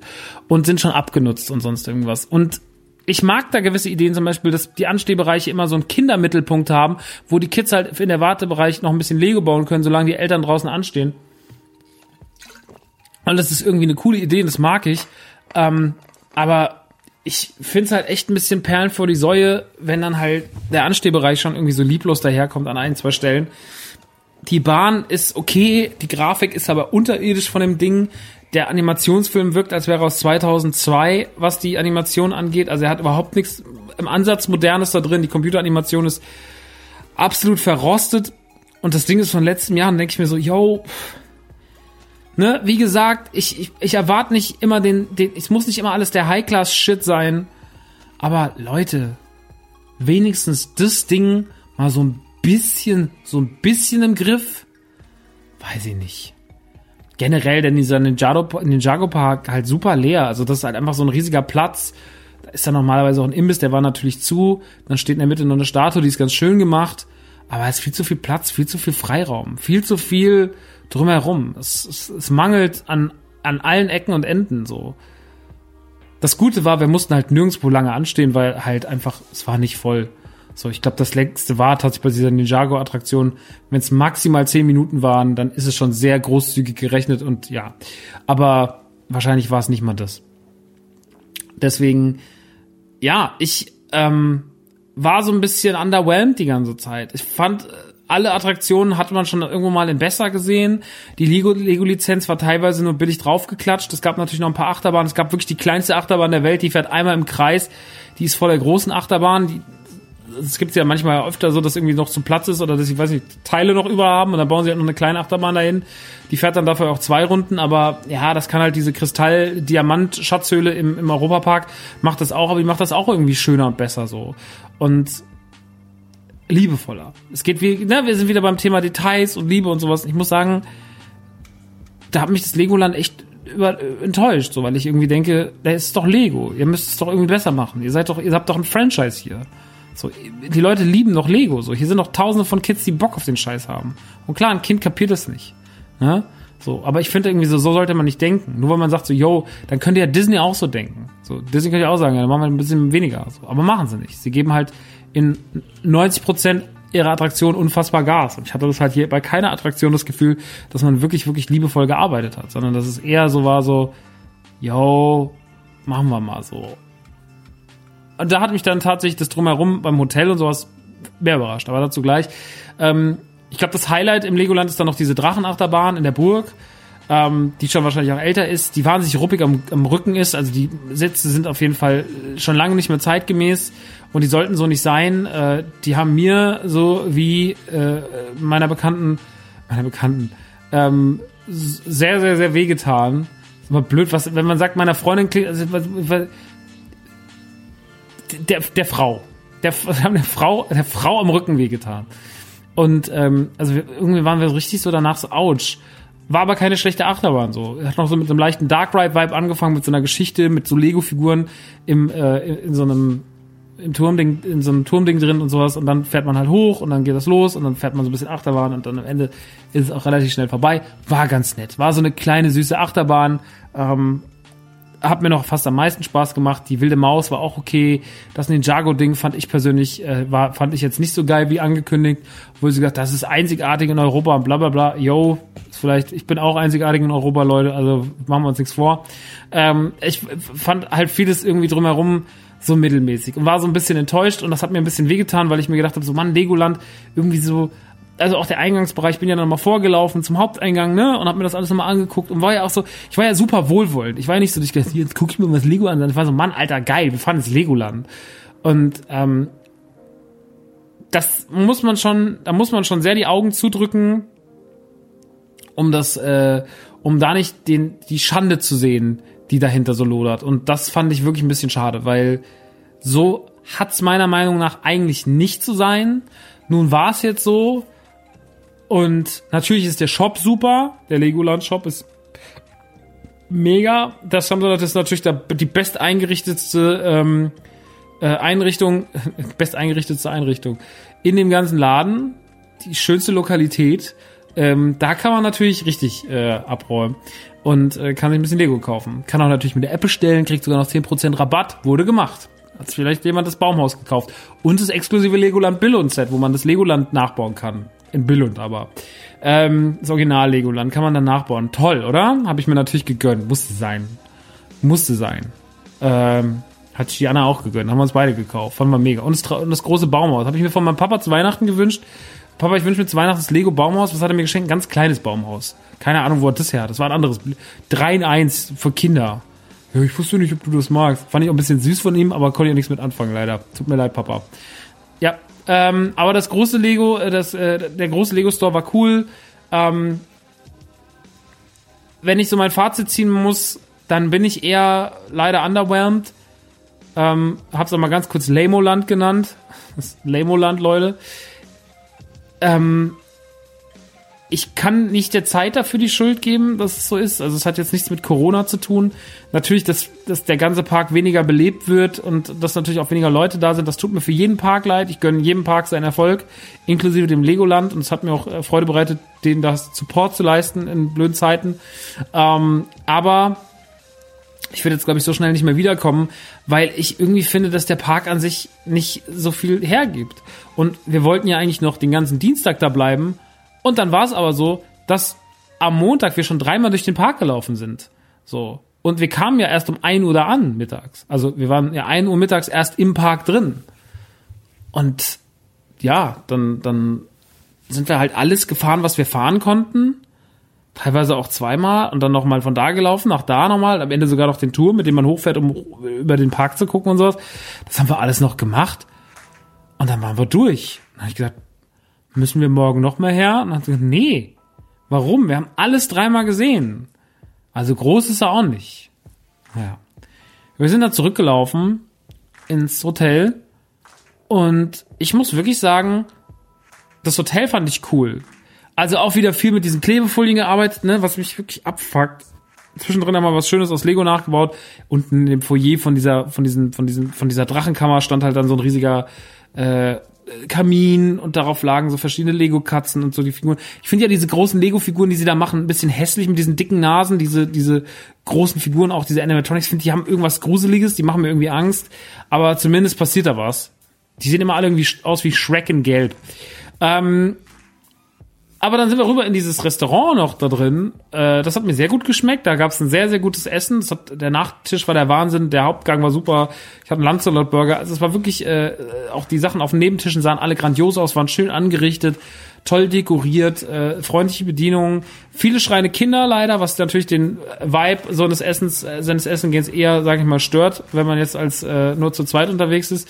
Aber ähm, ich fand es wirklich, ich fand es wirklich sehr, sehr schön. Und es hat mir wirklich sehr viel Freude bereitet. Und ähm, das Essen da, das war wirklich gut. Das hat wirklich viel Spaß gemacht. Und dann sind wir noch gegenüber von der Rezeption nochmal zurückgelaufen zur Rezeption und da gegenüber ist nämlich ein Minigolfplatz, Piraten-Minigolf. Und äh, leider hat uns das Wetter da viele Striche durch die Rechnung gemacht, aber auch das war wirklich fantastisch und schön gemacht.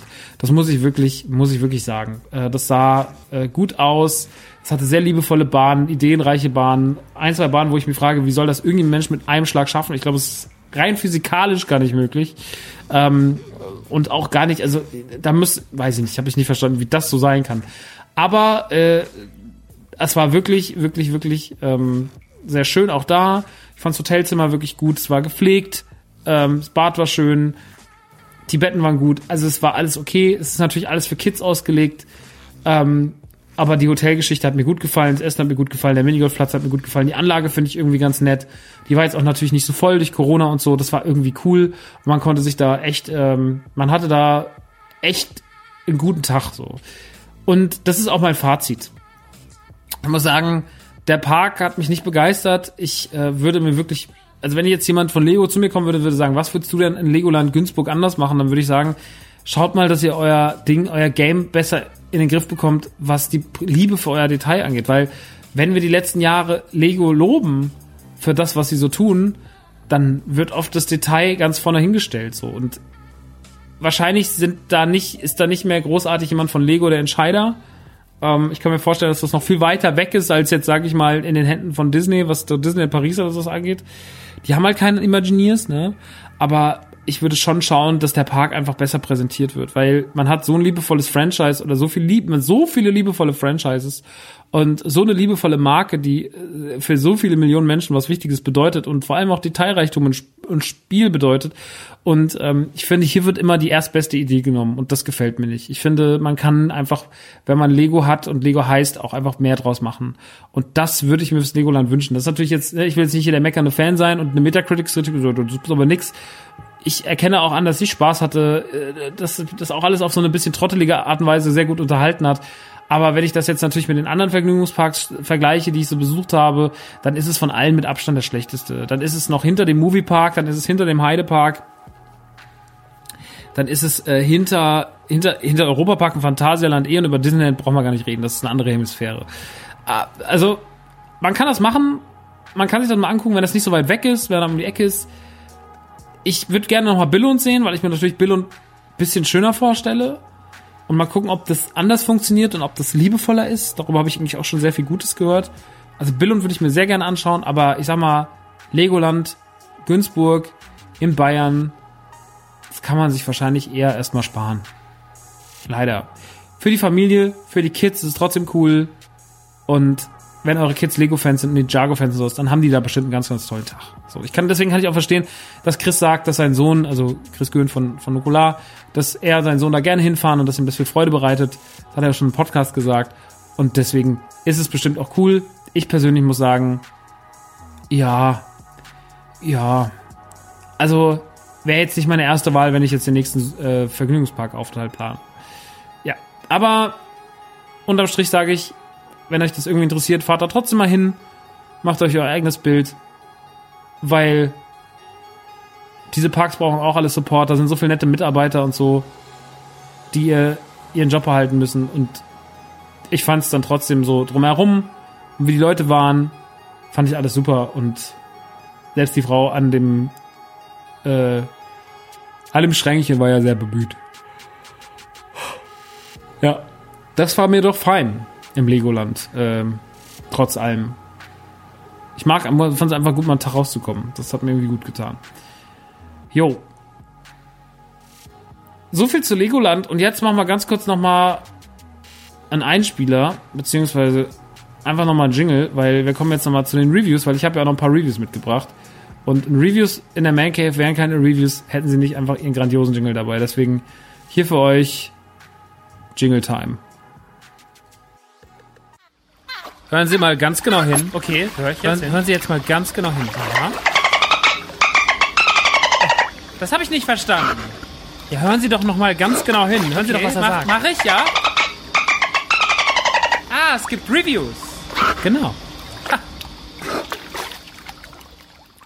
Tja, eigentlich müsste ich an dieser Stelle direkt über Beyond Blue reden, weil das gerade thematisch so gut zu den Delfinen passen würde. Aber ich rede jetzt nicht über Beyond Blue, sondern wir bleiben in der Reihenfolge, die ich vorgesehen habe. Wir reden jetzt erstmal ganz kurz über Ganz Akimbo. Ganz Akimbo ist ein Film mit Daniel Radcliffe, aka Harry Potter, dem man zwei Waffen an die Hände genäht hat, beziehungsweise geschraubt hat und der ein ekliges Spiel spielen muss. Ähm, ich habe den Trailer damals gesehen, habe mir gedacht, oh ja, das sieht so aus wie eine Mischung aus Crank, Deadpool, Nerf und noch so zwei, drei anderen Sachen. Also nicht Nerf die Waffen, sondern Nerf der Film. Weil es geht, wie auch in Nerf, um ein illegales Spiel im Internet von Schism. Und Schism organisiert Kämpfe illegal von zwei Parteien. Also Typ A, Typ B und die müssen sich bekriegen und wer den anderen umbringt, hat gewonnen. Und das Ganze wird begleitet von Kameras und Drohnen. Das klingt jetzt erstmal nach Manhunt und widerlich und eklig, aber dadurch, dass das alles so bunt und sowas inszeniert ist, wirkt es eher wie eine, ja, wie eine, wie E-Sports eigentlich. Und ähm, hat nicht den Charakter von was ekligen, unterirdischen und undergroundigen, sondern ist eher so, ja, halt so Darknet, Torture Porn, aber halt auf Fun getrimmt. Also es ist nicht besonders ernst und es wirkt erstmal wie so eine bunte Sportliga, wo halt alle irgendwie cool sind und es werden halt Leute über den Haufen geballert. Und die Leute gucken sich das halt an, die können da Geld wetten und so weiter und so fort. Und das ist ein relativ großes Ding und das gucken richtig viele und das gucken alle möglichen Leute aus unterschiedlichen Schichten. Man sieht auch mal Leute eingeblendet, die das gerade gucken und sowas. Ähm, so kennt man das ja. Und äh, Daniel Radcliffe, ich weiß gerade seinen Namen im Film nicht mehr. Ich habe jetzt auch keine Lust, IMDb zu öffnen, bin ich ganz ehrlich. Ähm, ist äh, ein relativ großer Loser, der gerade seine Freundin verloren hat, der in so einer Firma arbeitet, wo er ein Handyspiel programmiert mit so einem blöden Eichhörnchen, was aber so ein Pay-to-Win-Kackspiel ist. Ähm, und ist so relativ unzufrieden mit seinem Leben und hasst das eigentlich alles ganz, ganz doll. Und seinen Frust lässt er dann abends im Internet raus, indem er Hate-Kommentare an Schism schreibt und sagt, was das für eine Scheiße ist und wie kacke die alle sind und bla bla bla. Also er ist so ein bisschen, er wehrt sich zwar gegen dieses System und hat ja eigentlich eine gute Absicht, wenn er das kritisiert, aber er wirkt dabei trotzdem wie ein Trottel. Und äh, auch so ein bisschen ziellos. Er ist halt einfach nur ein Hater. So. Und irgendwann klopft es an seiner Tür und dann stehen halt Leute von Schism vor seiner Tür und sagen so, du bist doch dieser Hater hier, bla bla bla aus dem Internet. Und er sagt so, ja, war ich, aber sorry, tut mir leid. Äh. Hat aber irgendwie nur einen Bademantel an und äh, ein T-Shirt und, eine und so eine so eine so eine Schlafanzughose. Und dann treten sie ihn um, schlagen ihn bewusstlos, nehmen ihn mit, er wacht kurz auf, merkt, dass was an seinen Händen rumgeschraubt wird und dass da überall Blut ist, dann schreit er wieder und ähm, dann äh, wacht er auf und hat zwei Knarren an den Händen und es heißt auf einmal so, yo, du bist jetzt auch bei Schism dabei und du musst hier gegen Nix kämpfen. Und Nix ist halt die krasseste von allen, wird gespielt von Samara Weaving, äh, die wir auch schon aus Radio Not und sowas kennen. Und die ist halt super krass, so Harley Quinn-mäßig krass. Guckst immer total viel und dann geht's los und schießt auf alle. Und das ist dann im Endeffekt der Plot, dass er gegen sie kämpfen muss und dass das natürlich dann, dass er dann auch in den Kampf gegen Schism ziehen will und sowas. Aber dass er sich erstmal als Loser in seiner Rolle zurechtfindet und äh, dass sie natürlich alle kaputt lachen, weil er ein Trottel ist und man halt sozusagen einen Hater entlarvt hat und er hat jetzt diese zwei Hände und er will überhaupt niemanden erschießen, er will einfach nur seine Ruhe und in Ruhe zocken und so, ne? Also, yo. Das ist so das ganze Grundprinzip von ganzer Kimbo. Ich muss sagen, diese Mischung aus den ganzen Filmen, die ich gerade genannt habe, Nerve, Crank, Harley Quinn und so weiter und so fort. Ich finde, der Film ist zehn Jahre zu spät. Der Film ist erstmal nicht gut gemacht. Er will irgendwie mit so schnellen Schnitten arbeiten wie teilweise Edgar Wright und sowas. Äh, aber das schafft er meiner Meinung nach nicht. Das ist zu sehr gewollt. Die Musikinszenierung ist okay. Manchmal im Ganzen so ein Musikvideo-Charme zu geben und sowas yo, das funktioniert okay. Samara Weaving spielt die Rolle als Nix leider meiner Meinung nach katastrophal. Liegt aber auch daran, dass alles daran katastrophal geschrieben ist. Er ist super langweilig geschrieben.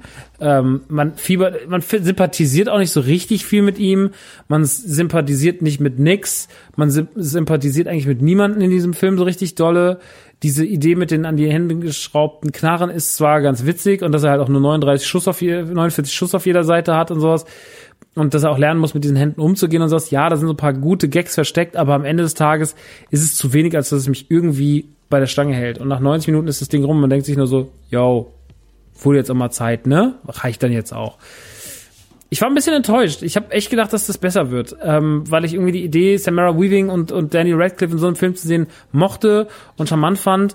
Und jetzt ist das einfach irgendwie so nach hinten losgegangen. Oder das heißt nach hinten losgegangen, aber irgendwie weiß ich nicht, es gibt nichts, alles, was in diesem Film passiert, was den Special machen könnte, habe ich schon in anderen Filmen hundertmal besser gesehen. Das, ne, ich will, äh, ich, ich verstehe halt nicht, ich verstehe den Sinn des Films nicht, so. Ähm, ist es einfach nur die Idee, Daniel Radcliffe, den Harry Potter-Typen, in einer interessanten Rolle zu zeigen, na, dann kann ich auch lieber Swiss Army Man gucken und der ist hundertmal besser und da spielt er halt auch mit so. Und das ist auch eine weirde Rolle, die er hat. Und auch andere Filme. Er hat ja schon Horrorfilme und sowas mitgespielt. Ähm, es wirkt so wie Danny Radcliffe ist immer noch auf der, Suche, auf der Suche, sich von Harry Potter zu emanzipieren. Und irgendjemand hat sich gedacht, so, oh, dann schreiben wir so einen witzigen Film wie Crank. Aber auch der Zeitpunkt ist einfach zu spät. Es ist nicht mehr, der Film hat andere, heute andere Ansprüche an PC und sonst irgendwas. Und entweder ist er rigoros und scheißt auf alles, aber das traut er sich ja dann auch alles nicht. Dass er immer noch sich vor zu vielen Sachen irgendwie duckmäusert und dann am Ende entsteht einfach ein halbgarer Film, den man nicht der nicht Fisch, nicht Fleisch ist, den man nicht unbedingt sehen muss. Ähm, deswegen von meiner Seite aus, wenn der mal irgendwann auf Netflix ist, oder wenn er irgendwann mal in der Videothek steht, Leute, dann könnt ihr euch den mal ausleihen. Aber den muss man jetzt nicht unbedingt im Kino sehen. Was ich sehr ungern sage, weil eigentlich ich gerade will, dass alle unbedingt ins Kino gehen und Kino supporten. Ähm, vielleicht guckt ihr euch auch einfach an. Vielleicht guckt ihr euch einfach auch den Film an. Ich weiß nicht. Ich persönlich fand es leider alles ein bisschen Maui Maui. Aber ist ja auch nur meine Meinung. Aber vielleicht werdet ihr ihn sehen und werdet wissen, was ich meine. Ähm, ich hasse aber auch Suicide Squad und es gibt ja auch Leute, die finden ihn sehr gut. Es gibt auch Leute, die finden ihn so gut, dass sie sagen, ich höre lieber keinen Rockstar mehr, weil der fand Suicide Squad scheiße. Ja, bin immer noch der Meinung, das ist eines der schlechtesten Filme der letzten zehn Jahre, Suicide Squad. Mit sehr, sehr vielen Gründen. Sehr, sehr viele Gründe. Aber da reden wir an dieser Stelle nicht drüber. Ähm, ich habe eben schon erwähnt, äh, Videospiele. Videospiele spielen heute auch. Ganz Akimbo soll jetzt auch die einzige Review im Bereich Film gewesen sein. Äh, ich möchte noch ganz kurz über Beyond Blue reden, weil Beyond Blue war so vor ein paar Wochen ein Spiel, das habe ich so in der Vorbereitungszeit von Last of Us 2, äh, wo ich mich schon so geistig auf Last of Us 2 vorbereitet habe, war Beyond Blue so immer so ab zu abends zum Runterkommen Spiel. Das Ganze basiert auf dem Film Planet Earth 2. ist ja so eine berühmte Dokumentation. Und ähm, im Endeffekt ist es ein Film, in dem ihr einfach nur unter Wasser seid, als Taucher und die Wasserwelt erkundet, euch verschiedene Fische anschaut und ähm, die Meere die Meere erforscht. Mal anders kann man es nicht sagen. Ihr seid eine Dame, die auch noch so ein bisschen eine persönliche Geschichte mitbringt. Die hat so ein bisschen ein Problem mit ihrer Schwester, weil die Schwester passt auf die Großmutter auf und die ist so halb dement und ähm, auch in der Firma läuft nicht alles so glatt für sie, die den Auftrag macht. Da gibt's auch Differenzen und sonst was. Und das bringt man alles so ein bisschen mit. Das wird immer so ganz kleinen Nebenplots behandelt. Ähm, das ist jetzt nicht besonders schwer. Das ist auch nicht besonders emotional. Das ist jetzt nicht, äh, nicht Life is Strange oder sowas. Aber es ist halt es ist halt mittelmäßig, es ist halt mittelmäßig gut ähm, was all diese Kleinigkeiten, also äh, mittelmäßig aufwendig, was diese Kleinigkeiten erzählt. Es passiert so nebenbei und es ist ganz süß erzählt. Es braucht es nicht unbedingt, aber es ist jetzt drin und ich habe damit auch keine Schmerzen. Und deswegen finde ich das erstmal alles okay. Das Spiel, das Gameplay an sich ist nicht besonders, man, wie gesagt, man fliegt, man, es ist so ein bisschen wie Pokémon, Pokémon Snap mit Fischen. So, ne? Man geht unter Wasser, man scannt die Fische, man guckt, wo ist das, man ist das, am Ende erkundet man das Ganze, dann holt man seine 1000 Gamer Score und gut ist. Ähm, das Ganze geht zwei, drei, vier Stunden je nachdem, wie viel ihr erkundet, wie viel Bock ihr habt. Die Geschichte ist nicht besonders lang, sie ist nicht besonders anspruchsvoll, es ist nicht besonders, es gibt überhaupt keine Form von Schwierigkeit gerade. Aber das Ding ist trotzdem entspannt. Warum? Weil es halt diese Unterwasseratmosphäre hat, weil man in Ruhe ein bisschen farmen kann, so ein bisschen Gamerscore farmen kann, weil man so ein bisschen sich die Fische anguckt, weil man das Ganze irgendwie genießt, weil auch ein paar schöne Songs in dem Ding platziert sind, weil es ganz süß aussieht, so mit den ganzen Fischen unter Wasser. Es ist jetzt nicht das Megaspiel optisch, aber es ist ganz hübsch. Und am Ende des Tages macht Beyond Blue irgendwie Spaß. Ich habe das irgendwie gekauft, weil ich dachte, ach, ich mag so Taucherspiele ganz gern. Ich mag ja auch App zu und sowas, ne? Aber das war jetzt mal wieder, es hat so ein bisschen Endless Ocean Vibes, wer das noch kennt von der Wii. In so eine Richtung geht das. So, man ist unter Wasser, guckt sich in der Wasserwelt an und findet das alles irgendwie ganz schön, erforscht ein bisschen, macht seine Scans und am Ende ist das irgendwann rum und dann war es das, war es einfach ein sehr, sehr ruhiges, schönes Erlebnis. Kann nebenbei noch einen Podcast hören. Äh, und muss ich sagen, hat mir Freude bereitet. Kostet 20 Euro im Xbox Store. Ob man die jetzt ausgeben muss, weiß ich nicht hundertprozentig, aber kann man schon mal machen. Und ähm, ja, sei an dieser Stelle auf jeden Fall erwähnt. Äh, fand ich ganz nett. Auch ganz nett fand ich Iron Man VR, äh, was jetzt vor einigen Tagen erschienen ist, für die PlayStation 4 im Sony exklusiv. Ähm, also es ist, glaube ich, nach meinem Wissen nicht auf Oculus oder sowas spielbar, sondern es gibt's nur für die PlayStation 4 und ist im Endeffekt die Geschichte von Tony Stark und ähm, Pepper Potts, äh, aber nicht die aus dem Film, die wir kennen. Äh, ist natürlich so ein bisschen auf ähm, Robert Downey Jr. getrimmt, aber es ist nicht Marvel, äh, MCU und schon gar nicht Canon. Ähm, so wie auch das Avengers-Spiel nicht äh, so sein wird von, von, von Square. Äh, ja, und im Endeffekt spielt man Tony Stark, der sich dazu entschieden hat, sein Waffenimperium aufzugeben und mit Stark Industries keine Waffen mehr zu ähm, zu produzieren und gegen den sich jetzt ein Geist aus der Vergangenheit stellt, äh, der ihn attackiert. Und mit seinen eigenen Waffen übrigens, die er dargelegt hat. Und ihr spielt Iron Man und ihr seid in VR. Also ihr spielt mit den zwei, mit den zwei Sticks. Ihr müsst zwei Sticks haben dafür. Also es geht jetzt nicht nur mit dem Controller. Und ähm, ihr steht bei der ganzen Geschichte und ihr müsst dann sozusagen über die Handdüsen, wie man das ja auch kennt von, von Iron Man, müsst ihr halt versuchen, eure Flugbahn zu lenken und äh, von links nach rechts und oben nach unten und so weiter und so fort. Ähm, und das sind auch gleichzeitig, also ihr steuert im Endeffekt seine Hände und alles wird über die Hände gemacht. Ihr könnt, wie auch bei Batman, gibt's Passagen, wo ihr einfach nur rumlaufen könnt, wo ich von Punkt zu Punkt clips, wo ihr was hochnehmen könnt, wo ihr was anschauen könnt. Und dann fliegt ihr aber auch rum und ihr fliegt auch durch die Lüfte. Ähm, ich muss sagen, dass mich so gerade dieser Anfang zum Beispiel auf der Insel und sowas, dass mich das schon abgeholt hat, wie man das so steuert und dass ich auch wirklich so physikalisch wieder so ein bisschen Motion Sickness hatte, weil ich dachte so krass, du fliegst halt gerade ähm, und ich musste mich so rein körperlich wieder daran gewöhnen. Ich stehe aber auch ein bisschen drauf, wenn ich denke so krass, ich habe ich hab das Gefühl, ich falle gleich in meinem Wohnzimmer um. Ähm, und das mag ich auch, weil das dann irgendwie auch gut gemacht ist. Ähm, ich muss sagen, dass mich diese ganze Thematik und wie man seinen Anzug einsetzt und dass man gewisse Sachen, ne, man fliegt ja nicht nur rum, sondern auch muss man was vereisen und äh, man muss damit auch kämpfen und schießen und äh, dann muss man damit gewisse Laserstrahlen absenden, um gewisse Sachen zu reparieren und sowas. Also es hat im Laufe des Spiels ändert sich das Ganze so nach und nach und nach und man setzt das alles ganz cool ein. Nach vier Stunden ist die ganze Chose gegessen und das war auf jeden Fall ganz nett. Grafisch ist es nicht der Überhammer, weil VR-Spiele auf der Playstation einfach immer so ein bisschen ihre Schwierigkeiten haben. Die können halt die Konsole nicht so ausnutzen, wie es PC kann. Die VR-Sachen sehen auf Playstation einfach ein bisschen schlechter aus, aber deswegen ist halt auch eine günstigere VR-Brille. Das muss man halt auch einfach sagen. Es kam jetzt lange kein neuer exklusiver VR-Titel mehr, so der jetzt irgendwie mehr so Blockbuster-mäßig funktioniert hat. Mit der Marvel-Lizenz natürlich zu arbeiten, ist ein Geniestreich. Sich Iron Man zu nehmen, ist natürlich ein doppelter Geniestreich. Und ich glaube, für Leute, die Marvel lieben und die mit Motion Sickness keine Probleme haben, für die ist das Ding auf jeden Fall ein cooler Spaß für zwischendurch.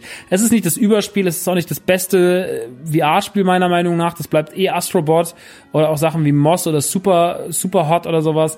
Ähm, aber es macht halt das, was ich von VR so ein bisschen mir auch die letzten Jahre erhofft habe. Und zwar, dass man sich Lizenzen nimmt und da irgendwie die, kleinen Erlebnisse drin endlich nachholt. Egal, ob man mit dem X-Wing rumfliegt, ob man mit dem Auto durch den Jurassic Park fährt oder sonst irgendwas. Das ist das, was ich von VR halt mir so gerne wünsche. So wie ich das auch bei, am Batman so mag, dass man halt irgendwie die Wayne-Menschen reinkommt, dass man runterfährt in die Batcave. Orte erleben, die man so nicht einfach erleben kann, die sozusagen den Vergnügungspark ersetzen. Oder auch sowas wie äh, Until Dawn, Rush of Blood und sowas. Ne? So diese, dieses einen an komische Orte versetzen und die Erlebnisse da haben lassen. Und das mag ich ganz gern und das macht Iron Man auch ganz cool. Es ist alles einigermaßen auf den typischen Tony Stark geschrieben, auf die typische Pepper Potts, äh, die typische Kabelei, die typischen Sprüche, der typische Umgang mit der KI, der typische Bösewicht. Es gibt allerhand Orte, die ihr aus äh, dem Marvel-Universum kennt, die ihr hier auch entdeckt. Ähm, ich sag mal Stichwort Heel Carrier oder auch Figuren äh, wie Nick Fury und sowas. Also es tauchen ganz, ganz viele Leute auf, ähm, Figuren und Orte, die euch einen guten Backflash geben. Ähm, die Steuerung ist okay. Das Spiel spielt sich, wie gesagt, so, es lebt natürlich von seiner Action und von den Erlebnissen und dem, was man drumherum so macht. Ähm, ihr könnt dann noch einen Boost machen, ihr könnt natürlich fliegen, ihr könnt dann auch so kleine Herausforderungen machen und sonst irgendwas. Die Level sind dann noch so ein bisschen offen. Also, ich finde das Ding ganz gut ähm, ich persönlich hatte mit Motion, Motion, Motion Sickness ein bisschen meine Probleme, aber ich hatte am Ende des Tages auch eine gute Zeit damit und es war mal wieder ein schöner Ausflug in VR und deswegen kann ich es für die Durstigen, die mal wieder Lust haben, ein ordentliches VR-Spiel zu spielen, durchaus sehr stark empfehlen. Und äh, ich hoffe, ihr schaut mal rein, wenn ihr Iron Man-Fans seid. Und der letzte Titel auf der Liste heute ist äh, SpongeBob Schwammkauf Battle for Bikini Bottom, ähm, zu dem ich erstmal was zur, zur Deluxe-Variante sagen muss, denn es gibt die Shiny Edition und die Fan Edition. Und die Shiny Edition kostet 150 Euro, die Fan Edition kostet 300 Euro. Das Spiel kostet eigentlich im Retail 30 Euro, weil es ist das Remake, das ist, heißt äh, Battle for Bikini Rehydrated, ähm, ist sozusagen ein, ein Remaster, ein Remake vom berühmten SpongeBob Schwammkopf-Spiel was man zum Beispiel auf der PlayStation 2 oder dem GameCube gespielt hat. Und das fanden ja viele Leute sehr, sehr, sehr, sehr gut damals. Ich wusste das gar nicht, dass das für viele so ein Kulttitel ist. Ich war ganz lange der Überzeugung, dass das neue SpongeBob-Spiel eigentlich eher einfach nur ein neues, auch ein richtig neues SpongeBob-Spiel wird und nicht nur irgendwie ein Remake von, von was, was es schon mal gab. Ähm, die Editions sind sehr, sehr schön gemacht. Der SpongeBob steht hier neben mir. Ich habe so eine, äh, die zumindest die kleine Edition, die Shiny Edition, die kleine für 150 äh, geschickt bekommen. Die ist sehr, sehr schön. Die gefällt mir sehr, sehr gut. Ich muss sagen, der Preis ist meiner Meinung nach 50 Euro zu hoch, aber die Figur ist toll. Sehr schön gemacht von Koch. Und in der anderen Version sind auch noch Patrick und, und ähm, Sandy drin und ja, die sehen auch gut aus, aber Leute, 100, 300 Euro für eine SpongeBob Deluxe Box, das ist ein bisschen way too much so, vor allem wenn das Spiel nur 30 kostet, ne? Ähm, machen die aber bei Koch ja in letzter Zeit die ganze Zeit. Also Biomutant kriegt ja auch so eine riesen Box irgendwie für 400 Euro. Äh, Destroy All Humans, was jetzt im Juli kommt, kriegt auch zwei verschiedene und unterschiedliche Boxen. Einmal mit einem riesigen Alien dabei, einmal mit einer kleineren Statue, die kostet auch so 150, 200 Euro, die andere kostet 400 Euro. Man will es da gerade anscheinend richtig wissen, was die Deluxe-Boxen angeht. Darksiders 3 hatte ja auch so eine teure Box. Naja, ähm, es ist wie gesagt ein Remake von, von SpongeBob äh, von SpongeBob Battle for Bikini Bottom, was man vom GameCube kennt. Ich habe das damals mit meiner Schwester tatsächlich gespielt. Das ist mir aber auch erst, während ich das Spiel gespielt habe, überhaupt klar geworden, dass wir das ja damals viel gezockt haben. Und ja, was soll ich sagen? Es, es ist halt ähm, ein SpongeBob-Spiel, was so ein bisschen mit der Mechanik spielt, so, yo, bestimmte Aufgaben erledigen und sowas, ne, wie man das kennt aus äh, zum Beispiel Super Mario 64 und so weiter und so fort ähm, Banjo-Kazooie, Donkey Kong 64, so diese ganze Geschichte, da soll das so ein bisschen dran anlehnen, ein bisschen, man geht in Level rein, man kann immer mehr Level freispielen. Man klaut da schon rigoros von dem, was man aus Mario kennt. Man klaut leider nicht die Qualität. Die Qualität ist leider unterirdisch, das Spiel ist nicht besonders gut gealtert, ähm, die auch im Remake nicht. Man hat natürlich nur die Grafik verbessert, aber nicht die Technik. Das heißt, das Gameplay ist auch immer noch sehr schwammig. aber es ist halt wirklich sehr schwammig. Es ist einfach schwammiges Gameplay. Und ähm, ja, ich muss ehrlich sagen, es hat mich nicht bei der Stange halten können. Ich war nach fünf Leveln einfach irgendwann müde davon. Ich habe das so ein bisschen beim Podcast hören gezockt ähm, und äh, habe mir gedacht so irgendwann so, ja, ich habe glaube ich auch alles langsam gesehen. Ähm, es ist viele Referenzen drin, die man mag. Ne, Krabs ist drin, also alle berühmten Figuren sind drin. Es ist auch teilweise schön synchronisiert im, äh, im, im Deutschen und so mit der mit hier mit der Stimme von Santiago, wie heißt der Santiano äh, Dingsy Bumsy, der dem SpongeBob die Stimme verleiht, äh, die ja einfach legendär ist, so das kann man nicht anders sagen. Äh, Patrick auch und so, also alle Originalstimmen, die noch leben, sind drin. Ähm, aber es ist leider kein besonders schön gealtertes, gutes Spiel. Überhaupt nicht. Es mag den Nostalgiefaktor wecken, aber für jemanden, der da nicht so die Kindheitsbrille aufhat und für jemanden, der solche Spiele auch von anderen kleinen Firmen, wie zum Beispiel, nehmen wir mal Poi. Ja, Poi ist jetzt nicht das Megaspiel, aber Poi treibt mich einfach mehr. So. Und andere Spiele in diesem Universum treiben mich da auch mehr. Äh, in diesem, in dieser Machart. Manchmal sage ich komische Wörter. Ich weiß nicht. In dieser Machart treiben mich da mehr. Und ich muss sagen, SpongeBob Battle for Bikini Bottom ist nicht besonders gut. Leider nicht besonders gut. Hätte viel schöner sein können. Ich hätte mich wirklich gefreut, mal ein richtiges SpongeBob-Spiel zu sehen. Ein neues 2020er SpongeBob-Spiel, was auf die jetzige Zeit mit den jetzigen grafischen Ansprüchen gemacht ist. Will anscheinend gerade keiner machen. Hat man ein bisschen Angst vor. Kann ich auch verstehen. Ich habe letztens eins gespielt, das heißt Burgerjagd. Das gibt's auf, äh, auf dem iPad. Das ist bei Apple Arcade drin. Damit habe ich wesentlich mehr Spaß, sage ich ganz ehrlich. Finde ich auf jeden Fall das schönere rundere Jump'n'Run-Spiel mit lieberer, liebevollerer Optik und äh, ja, ist ein 2D-Spiel, aber es funktioniert komplett. Also wenn ihr Apple Arcade habt, guckt euch mal SpongeBob Schwammkopf Burgerjagd an.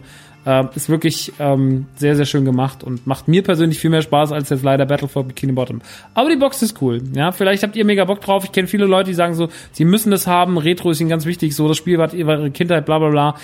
Für mich war es nicht meine Kindheit, ich habe es damals mit meiner Schwester gespielt und deswegen war das erste Level für mich auch schön irgendwie wieder zu sehen, aber irgendwann überwiegt dann halt auch die Qualität, das, äh, den, den Retro-Gedanken und da ist, bleibt halt dann SpongeBob äh, sehr stark auf der Strecke. Ähm, ja, deswegen eher leider nicht zu empfehlen. Aber Beyond Blue könnt ihr euch mal angucken. Iron Man kann man sich mal angucken. Sind jetzt alles keine Kracher-Spiele, aber sind halt, sag ich mal, ganz nette Spiele für zwischendurch. Ja, und jetzt war das ja doch eine ganz schön lange Sendung äh, schon. Dafür, dass es nur so viel, so viele Mixthemen waren. Das Legoland-Thema hat ganz schön Zeit gefressen. Äh, aber trotzdem würde ich euch ganz gerne noch was ans Herz legen. Und zwar habe ich ja vorhin schon gesagt, es gibt ein neues Format auf Patreon. Ich möchte generell noch mal ganz kurz was zu Patreon sagen. Ich mache das schon lange nicht mehr so oft, weil früher, wenn man das zweimal gemacht hat in zehn Ausgaben, haben die Leute gesagt, ihr redet immer nur über Patreon. Ähm, ich werde nie vergessen, wie viel Dummköpfen ich auf Twitter dafür heute noch die Fresse hauen will, was sie mir damals für bescheuerte Sachen an den Kopf geworfen haben und wie weltfremd die Wahrnehmung von Leuten ist. Aber das wissen wir ja seit Last of Us. Spätestens, also nicht, dass die Hoffnung seit Last of Us erst verloren ist, aber äh, ja. Ähm, aber da gibt es ein paar Kandidaten. Uh, uh, uh, naja, egal. Ähm, Patreon. Patreon ist in erster Linie eine Support-Plattform. Ähm, die man immer noch sehr gut nutzen kann, wenn man Künstler mag. Es gibt inzwischen haufenweise Künstler auch in Deutschland, die das nutzen. Ähm, das Ganze ist auf Dollarbasis, kann man Kreditkarte oder PayPal zahlen und äh, im Endeffekt könnt ihr monatlich einen Betrag einzahlen, kleinen. Meistens fängt das so bei einem Dollar, zwei Dollar an und das könnt ihr halt nach je nach Belieben, wenn ihr sagt, hey, ich finde den Künstler so gut, ich möchte mir 50 Dollar geben oder mit dem 100 Dollar geben oder 1000 Dollar geben, dann, ähm, ja, geil, so, macht das. Aber natürlich sind so die kleinen Beträge sind halt mehr sexy und sowas, ne, weil halt, das macht man halt mal schneller. Dann zwei Euro hat man halt mal schneller als 10 Euro, so. Äh, und das verstehe ich auch komplett. Ähm, aber trotzdem haben wir das Ganze bei Autokino und vor allem bei Man Cave. Ähm, damit sind immer Sondercontente gekoppelt und ähm, im Fall von dem Man Cave haben wir bis dato noch nicht so viel mit Sondercontent gearbeitet. Es gab und gibt, also die Sondercontente verschwinden natürlich nicht, sondern es ist wie hier mit Podcasts auch. Äh, der Sondercontent auf Patreon von The Man Cave ist folgendermaßen. Ihr bekommt diese Folgen hier im Early Access, das heißt, ihr könnt sie früher hören, was natürlich ganz cool ist wenn ihr unbedingt die Folgen schon hören wollt, oder ihr habt sie dann halt auch alle in einer App drin, ne, dann könnt ihr die halt auch einfach nutzen. Machen auch viele, dass die Folgen auch selbst äh, immer noch dort gehört werden und äh, nicht unbedingt auf, auf, äh, auf iTunes äh, oder auf Apple Podcast oder Spotify, sondern dass die halt dann die, die, die App direkt nutzen. Ähm, könnt die Sachen im Early Access hören, könnt aber im Übrigen auch das Ganze mit eurem normalen Podcatcher-Feed äh, synchronisieren. Ne? Es gibt da die Möglichkeit, sich so einen Link rauszukopieren und dann kriegt ihr das. Ähm, das ist das eine. Ihr habt exklusiven Zugriff auf die Folgen ein bisschen früher. Die zweite Kiste ist, ihr kommt auf den Discord. Der Discord ist ja schon mehrmals erwähnt worden. Es ist wirklich inzwischen ein Sammelbecken an vielen coolen Leuten, die ähm, dadurch, dass es hinter einer Paywall ist, sind halt auch nicht so viele Leute da. Und da sind vor allem dann keine Leute, die sagen, die troll ich jetzt mal, so wie du heute Mittag im Twitch-Chat irgendwelche Typen hast, die dir da, die dir die bedrohen, dich bedrohen, weil sie sagen, so, du würdest die ganze Zeit nur Geld einsammeln und du twitchst doch nur für Geld. Dicker, jeder twitcht für Geld, Alter. Bist du dumm? Ähm, die dich dann mittags irgendwie dumm von der Seite anmachen. Äh, das, äh, das hast du da halt nicht, ne? Also, man soll es jetzt nicht heraufbeschwören, aber dadurch, dass es halt so ist, ist es doch sehr regulierter. So, die Leute sind freundlicher, es ist ein netterer Umgang miteinander und wenn mal einer aus der Reihe tanzt, kann man mal die Seite nehmen, kann sagen, so pass mal auf, das war nicht so cool. Und deswegen, da kommen wir auch noch drauf, auf diesen sehr exklusiven, lieben Discord mit sehr, sehr vielen guten Menschen. Und die dritte Kiste ist, und da kommen wir jetzt zu dem Punkt, der ich euch, tease ich das jetzt auch an, es gibt Sonderformate. Ähm, es gab den Mandalorian Talk mit Lukas. Da haben wir über jede Folge Mandalorian geredet. Ähm, mit Lukas werde ich jetzt auch bald noch ein neues Podcast-Projekt an den Start bringen. Das ist aber nicht für Patreon, sondern es ist äh, für alle zugänglich. Und äh, jetzt, wo der Mandalorian Talk erstmal abgeschlossen ist, beziehungsweise wir machen noch eine Folge und erklären auch noch was. Wir wollten eigentlich noch was zu Clone Wars machen, aber das erklären wir noch, wie wir das alles vorhaben und was wir da so in nächster Zeit machen wollen. Und ähm, jetzt gibt es ein neues Format, das heißt das erste Mal Musik. Und die Idee ist, dass man das über das erste Mal von Dingen redet, wo dabei Musik lief. Also was der Soundtrack in bestimmten Situationen bei bestimmten ersten Malen war. Beim ersten Mal Sex, beim ersten Mal Alkoholkonsum, Drogenkonsum, beim ersten Mal Autofahren und so weiter und so fort. Ne? Also da, wo man halt erste Male erlebt. Und äh, was da für Musik im Hintergrund lief. Und darüber wollen wir uns unterhalten. Und darauf habe ich große Lust. Es macht mir sehr, sehr, sehr, sehr viel Spaß. Und ähm, das macht so viel Spaß, dass ich euch heute sozusagen zum Abschluss dieser Folge ähm, mit dem Finale dieser Folge gleich, was in wenigen Minuten sein wird, nochmal die Folge mit auf den, die halbe Folge mit auf den Weg gebe. Warum die halbe Folge? Na, natürlich, um euch anzuteasen, euch geil zu machen und zu sagen so, yo, ich will das zu Ende hören, ich gehe mal auf Patreon. Ähm, einfach weil ich ein Arschloch bin. weil ich Arschloch bin, das äh, äh, euch auf Patreon locken will. Ganz einfach. Nee, ich meine, es ist halt einfach, ne, ich, ich, ich, ich freue mich über, ich freue mich über, ähm, ich freue mich über jeden, der das Ganze hier hört und äh, auch wenn man kein Geld hat, der das Ganze irgendwie spreadet und in seinen, ich sehe so oft irgendwie Kommentare von Leuten, die sagen so, yo, pass auf, der Typ ist cool, der macht einen guten Podcast, der macht gute Reviews, ich mag das voll, der hat sich toll verändert in den letzten Jahren und so. Ähm, das freut mich auch immer so, dass auch der, die Arbeit wertgeschätzt wird und auch die Veränderung, die stattgefunden hat, ne, so dass man, dass man nicht mehr so, äh, alles scheiße, sondern dass man auch seine Ansichten ändert und sowas und dass das kommuniziert wird, ist mir wahnsinnig, wahnsinnig wichtig und ist mir das aller, allerwichtigste, weil so bleibt die ganze Geschichte am Leben und so wird es auch verbreitet und so ist es am besten. Deswegen, jeder kann Support leisten, der das hört, indem er einfach nur seinen Freund davon erzählt, sagt, der macht einen coolen Podcast, der hat eine gute Meinung, hör da doch mal rein. Ähm, kann auch sagen, dass ich ein Arschloch bin. Hör da mal rein. Das ist ein Arschloch, hör mal rein. Mir egal. Leute, so, Hauptsache Leute hören rein. Ähm, und dementsprechend ist das alles mega. Aber wenn es Leute gibt, die sagen, ich möchte noch Support leisten, dann können sie dafür Patreon nutzen und als Gegenleistung, dass sie nicht nur Support leisten und ich sage, Dankeschön, her mit dem Geld, sondern dass ich auch noch irgendwas dafür mache oder sie einen Anreiz bekommen, gibt's halt diesen Sondercontent, wie jetzt halt die erste Musik mit und die anderen Sachen, die ihr alle nachhören könnt. Ne? Ihr könnt die ganzen Mando-Sachen nachhören. Ihr kommt auf den Discord, äh, da kann man schnacken, da kann man sich unterhalten. Ist eine ganz eigene Atmosphäre da. Also äh, deswegen, ich bin auch immer so ein bisschen so, ey, lieber ein paar Leute zu wenig als ein paar Leute zu viel. Ähm, weil es halt einfach so seine, seine, seine, seine, seine gesunde Community da beibehält und einfärcht und sich da irgendwie cool verhält. Ja, das mag ich sei an dieser Stelle nochmal beworben. Und ähm, ich würde sagen, wir hören jetzt nochmal ein bisschen, ihr könnt jetzt nochmal ein bisschen in die neue Folge reinhören, mit die erste Folge von äh, die erst, das erste Mal Musik. Da geht es um das Thema Sex. Und ähm, wenn euch das alles gefällt, dann schaut gerne mal vorbei auf patreon.com slash die Mancave. Ich würde mich freuen. Wenn nicht, dann habt ihr einfach Pech gehabt. Dann ist auch okay, aber habt ihr Pech gehabt. Ähm, bin saumüde, ne? Es ist Viertel nach eins. Fuck, man. Ich bin richtig müde. Richtig müde. Ja, ich habe vorhin auch kurz unterbrochen. Ich musste kurz nochmal noch mal anfangen. Ich wollte erst zwischendrin noch mal ganz neu anfangen, aber habe ich nicht gemacht. Ähm, jetzt wird's langsam dusselig im Kopf. Ich habe heute Nacht auch nur fünf Stunden geschlafen. Mir ist die ganze Zeit zu warm. Ich muss noch mal duschen. Ich bin doch schon so schwitzig. Ich habe auch ein viel zu großes T-Shirt an. Ich habe gedacht, 2XL ist okay, aber es ist zu groß. Ist auch gut, dass es zu groß ist. Besser als zu klein. Ähm, das heißt nämlich, dass ich dann doch nicht so dick bin, wie ich denke. Ich bin schon dick genug, aber noch nicht so dick. Ähm, was reden wir eigentlich? Ich würde sagen, wir machen jetzt einfach Feierabend, Leute, und mit diesem völlig bescheuerten Schluss schicke ich euch raus in die nächste, in die erste Folge von das erste Mal Musik mit Shogun und mir. Der wunderbare Gast, der vor zwei Ausgaben hier zu Gast war. Auch ein guter Satz. Ähm, liebt es. Hört rein, erfreut euch, erzählt euren Freunden von mir und guckt in den Dark Souls Stream. Das wird wunderbar. Ihr könnt auch tolle Sachen bei uns kaufen. nerdyturdygang.de. Wenn ihr Fragen habt, schreibt uns eine E-Mail, wenn wir euch was besorgen sollen. Ähm, also Spielsachen. Gerne Bescheid sagen. Wir gucken gerne dafür. Wir sind da für euch da. Wir sind da für euch da.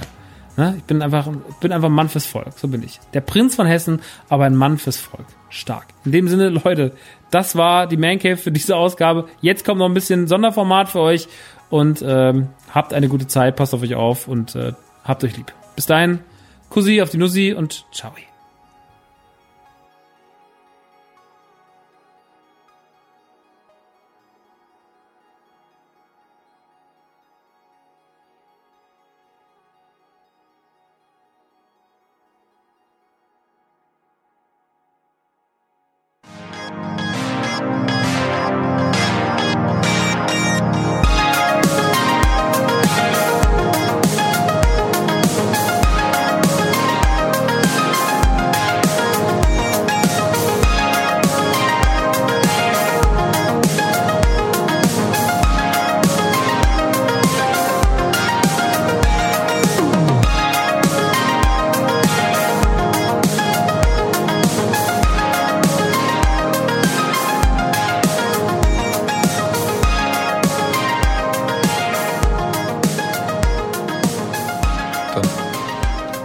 Damit Halli, hallo und herzlich willkommen zur ersten Folge. Zum ersten Mal, zum ersten Mal Musik. Ähm, das ist ein neues Format von meiner Wenigkeit, Max Nikolaus Maria von Nacht, sein Prinz von Hessen und jemand, mit dem ich letztens einen Talk hatte, der so schön war, dass wir gesagt haben, wir brauchen mehr davon. Und deswegen herzlich willkommen, ähm, jetzt nicht nur Gast, sondern heute auch Partner, der Shogi aka der Fabi. Hallo Fabi. Wow, wow, wow, wow, hi, hi, hi.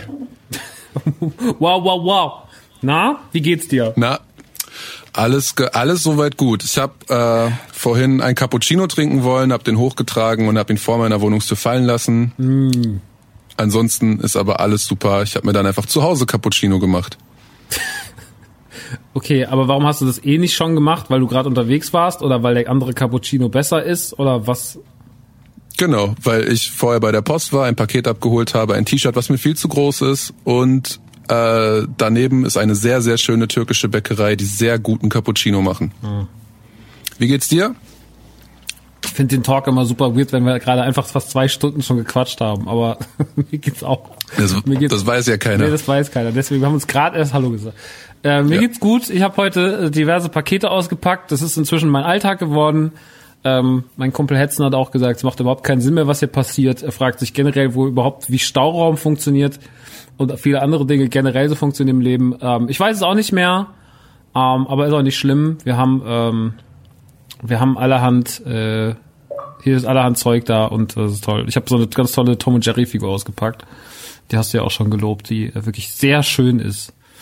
Ähm, ich glaube momentan, ich, ich fahre momentan so ein bisschen auf so Designer Vinyl Toys wieder ab, weil Funko Pops sind zwar ganz nett, aber Funko Pops sind halt auch schon so ein bisschen der der an der Kasse Mitnahmeartikel der der Vinyl äh, der, der Vinyl Merchandise Geschichte, aber so schöne edle Sachen von Kid Robot oder sowas, da kriegst du mich halt einfach immer mit. Das sieht immer einfach geil aus. Das ist halt immer, die hat immer noch was Hochwertiges.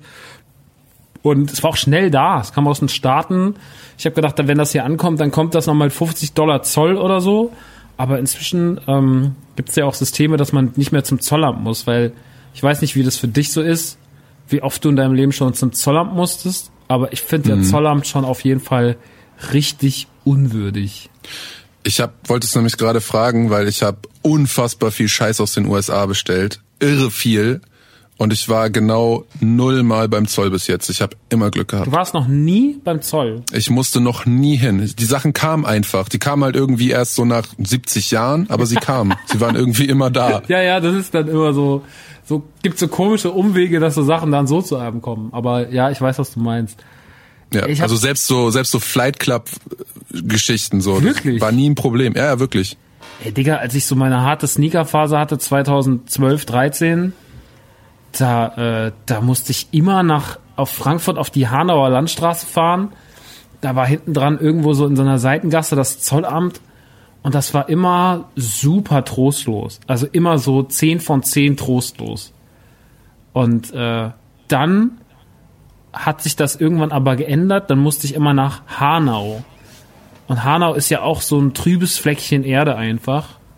Ähm, ja. Kennen jetzt die Leute natürlich dieses Jahr durch sehr negative Erinnerungen, aber das war halt auch davor schon einfach immer irgendwie immer so in der Region hier so negativ behaftet und auch immer nicht so richtig schön, auch immer so, man hat immer das Gefühl, über Hanau schwebt immer eine graue Wolke.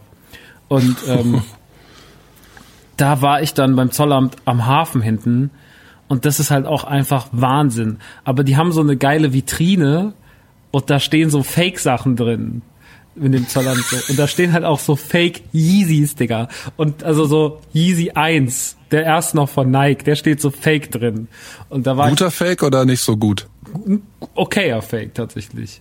Und äh, so Gucci Gürtelschnallen und sowas und auch so Playmobil Figuren keine Ahnung, ob man die dann nur so als Deko reingestellt hat oder ob die auch wirklich fake sind, weil also Playmobil-Figuren kosten ja schon hier nichts. So, warum sollte man die auch irgendwann das herschippen? naja, macht alles keinen Sinn. Auf jeden Fall äh, großer Fan davon. Und äh, das war auch mal. Und ich habe mir immer auch gedacht, wenn ich da reingekommen bin und die waren dann immer so unfreundlich und wenn man die so ein bisschen nett behandelt hat, dann wurden die aber auch sehr schnell freundlich. Und dann habe ich auch gedacht, naja, hier sieht's halt einfach aus, als hätte man hier vor 30, 40 Jahren dieses Gebäude hingestellt. Es war damals schon nicht geil und seitdem ist einfach nichts passiert. So, die Vorhänge gelb angelaufen, weil man da drin früher wahrscheinlich noch geraucht hat. Die Wände auch alle so einem ganz unangenehmen Gelbton gestrichen. Diese klapprigen Stühle. Überall haben so Leute vielleicht mal irgendwie eine Postkarte aus dem Urlaub von, von Mallorca oder so hingehängt, so als kleine Ablenkung an äh, Erinnerung an eine gute Zeit. Aber ansonsten ist es da halt pure Tristesse, so von vorne bis hinten. Und du bist da reingekommen und das hat sich auch sofort auf deine Seele niedergeschlagen. Du bist da rein, bist gebückter gelaufen. Es hat sich alles einfach trister angefühlt und es war wirklich einfach nur ein, das, das Zollamt Hanau ist wirklich einer der düstersten Orte, in die ich meinem Leben betreten habe. Das ist so schlimm da drin. So diese ganzen kalten Rohre, die da irgendwie die Wände langlaufen, diese, diese Gesichter, diese toten Gesichter, in die du blickst. Wahnsinn. So. Und dann habe ich irgendwann das Zollamt Aschaffenburg kennengelernt. Und auch hier muss man sagen, es ist jetzt nicht mega, aber es ist zumindest ein modernes Gebäude und es ist alles hell und es hat schon mal eine ganz andere Ausstrahlung. Es hat nur leider auch die langsamsten Angestellten, die der Erdball hat. Also der Sketch mit den Faultieren aus Zoomania, der basiert auf dem Zollamt Hanau, weil die wirklich die langsamsten Menschen sind, die man je gesehen hat. Ja, da haben wir hier eine Kiste. Hier ist das Messer nach seinem, dann machen Sie doch mal auf. Aber bitte kein Quatsch jetzt hier. du stehst da nächste so, hier läuft die Welt einfach in Zeitlupe. Ich weiß nicht, ob die schon Corona haben da drüben. Oder ob das erst nächstes Jahr bei denen ankommt. Ich weiß es nicht. Ich weiß nicht, ob die schon wissen, dass es überhaupt eine neue Star Wars Trilogie im Kino gibt. Ich weiß es einfach nicht. Ey, dann vor allem, die haben auch immer alle keine Ahnung. Dann packst du so ein Päckchen vor denen aus, dann sagst du so, ja, was ist das denn? Ähm, ja, das ist ein Computerspiel. Also das sagst du ja halt, ne? So, ich bin ja dann immer noch so spezifisch, ja, das ist so ein limitiertes Spiel für die Nintendo Switch, wo ich mir auch denke, so, was erklärst du das denen eigentlich? Und dann sagen die so, aha, also so ein Playstation-Spiel. Und da sagt natürlich mein innerer Monk und Nerd so, nein, das ist kein Playstation-Spiel, das ist ein Switch-Spiel. Und dann sage ich so, nee, nee, das ist für Switch, also für Playstation. Ja, ist für die Playstation. Oh, dann muss ich schon wissen hier, welchen Zoll was dann da drauf macht. Also, ich glaube, am Ende des Tages kann ich gar nicht über die Angestellten immer so viel Negatives sagen, außer dass sie sau langsam sind und zu manchmal zu mir immer freundlich, aber zu anderen, die da reinkommen, sau unfreundlich. Aber ich beobachte auch die Kunden und die sind halt auch sau unfreundlich. Und ich glaube, irgendwann hast du einfach keinen Bock mehr, wenn irgendeiner reinkommt, sich wieder irgendeinen gefakten Gucci-Gürtel gekauft hat und du dann halt mit dem da rumfahren musst und so, nein, der ist echt Mann, der ist echt Mann. Und du bist so, Alter. Also ist alles äh, sehr, sehr schwierig. Kein großer, kein großer Fan von unseren Zollämtern. Deswegen sei froh, jetzt habe ich ein sehr langes Monolog über Zollämter gehalten, aber es ist wirklich, sei froh, dass du keine Zollämter erleben musstest. Das ist wirklich ähm, nix. Ja, toll, toll, toll. Ich stelle mir halt aber auch so, wenn der Yeezy Fake okay wäre, stelle ich mir halt so vor, haben die dann Leute, also als ob irgend so eine Ute aus dem Zollamt so die, die halt irgendwie so einen kleinen Oberlippenflaum hat oder so, dann irgendwie so bewertet, ob das jetzt ein Fake Yeezy ist oder nicht. Also, weißt du, weil die Fakes sind ja auch brutal gut. Das ist gerade das, das, das, das ist da wollte ich die ganze Zeit drauf hinaus eigentlich gerade so, wenn das ein okayer Fake Yeezy ist mhm, und du schon sagst, der ist okay, who the fuck prüft das? Keine Ahnung, die Munich Wristbusters? Ich habe keine Ahnung, Alter. oh Mann, ey. Aber Shogi, wir sind ja hier jetzt äh, nicht nur bei Mancave, sondern wir sind ja auch hier bei Autokino.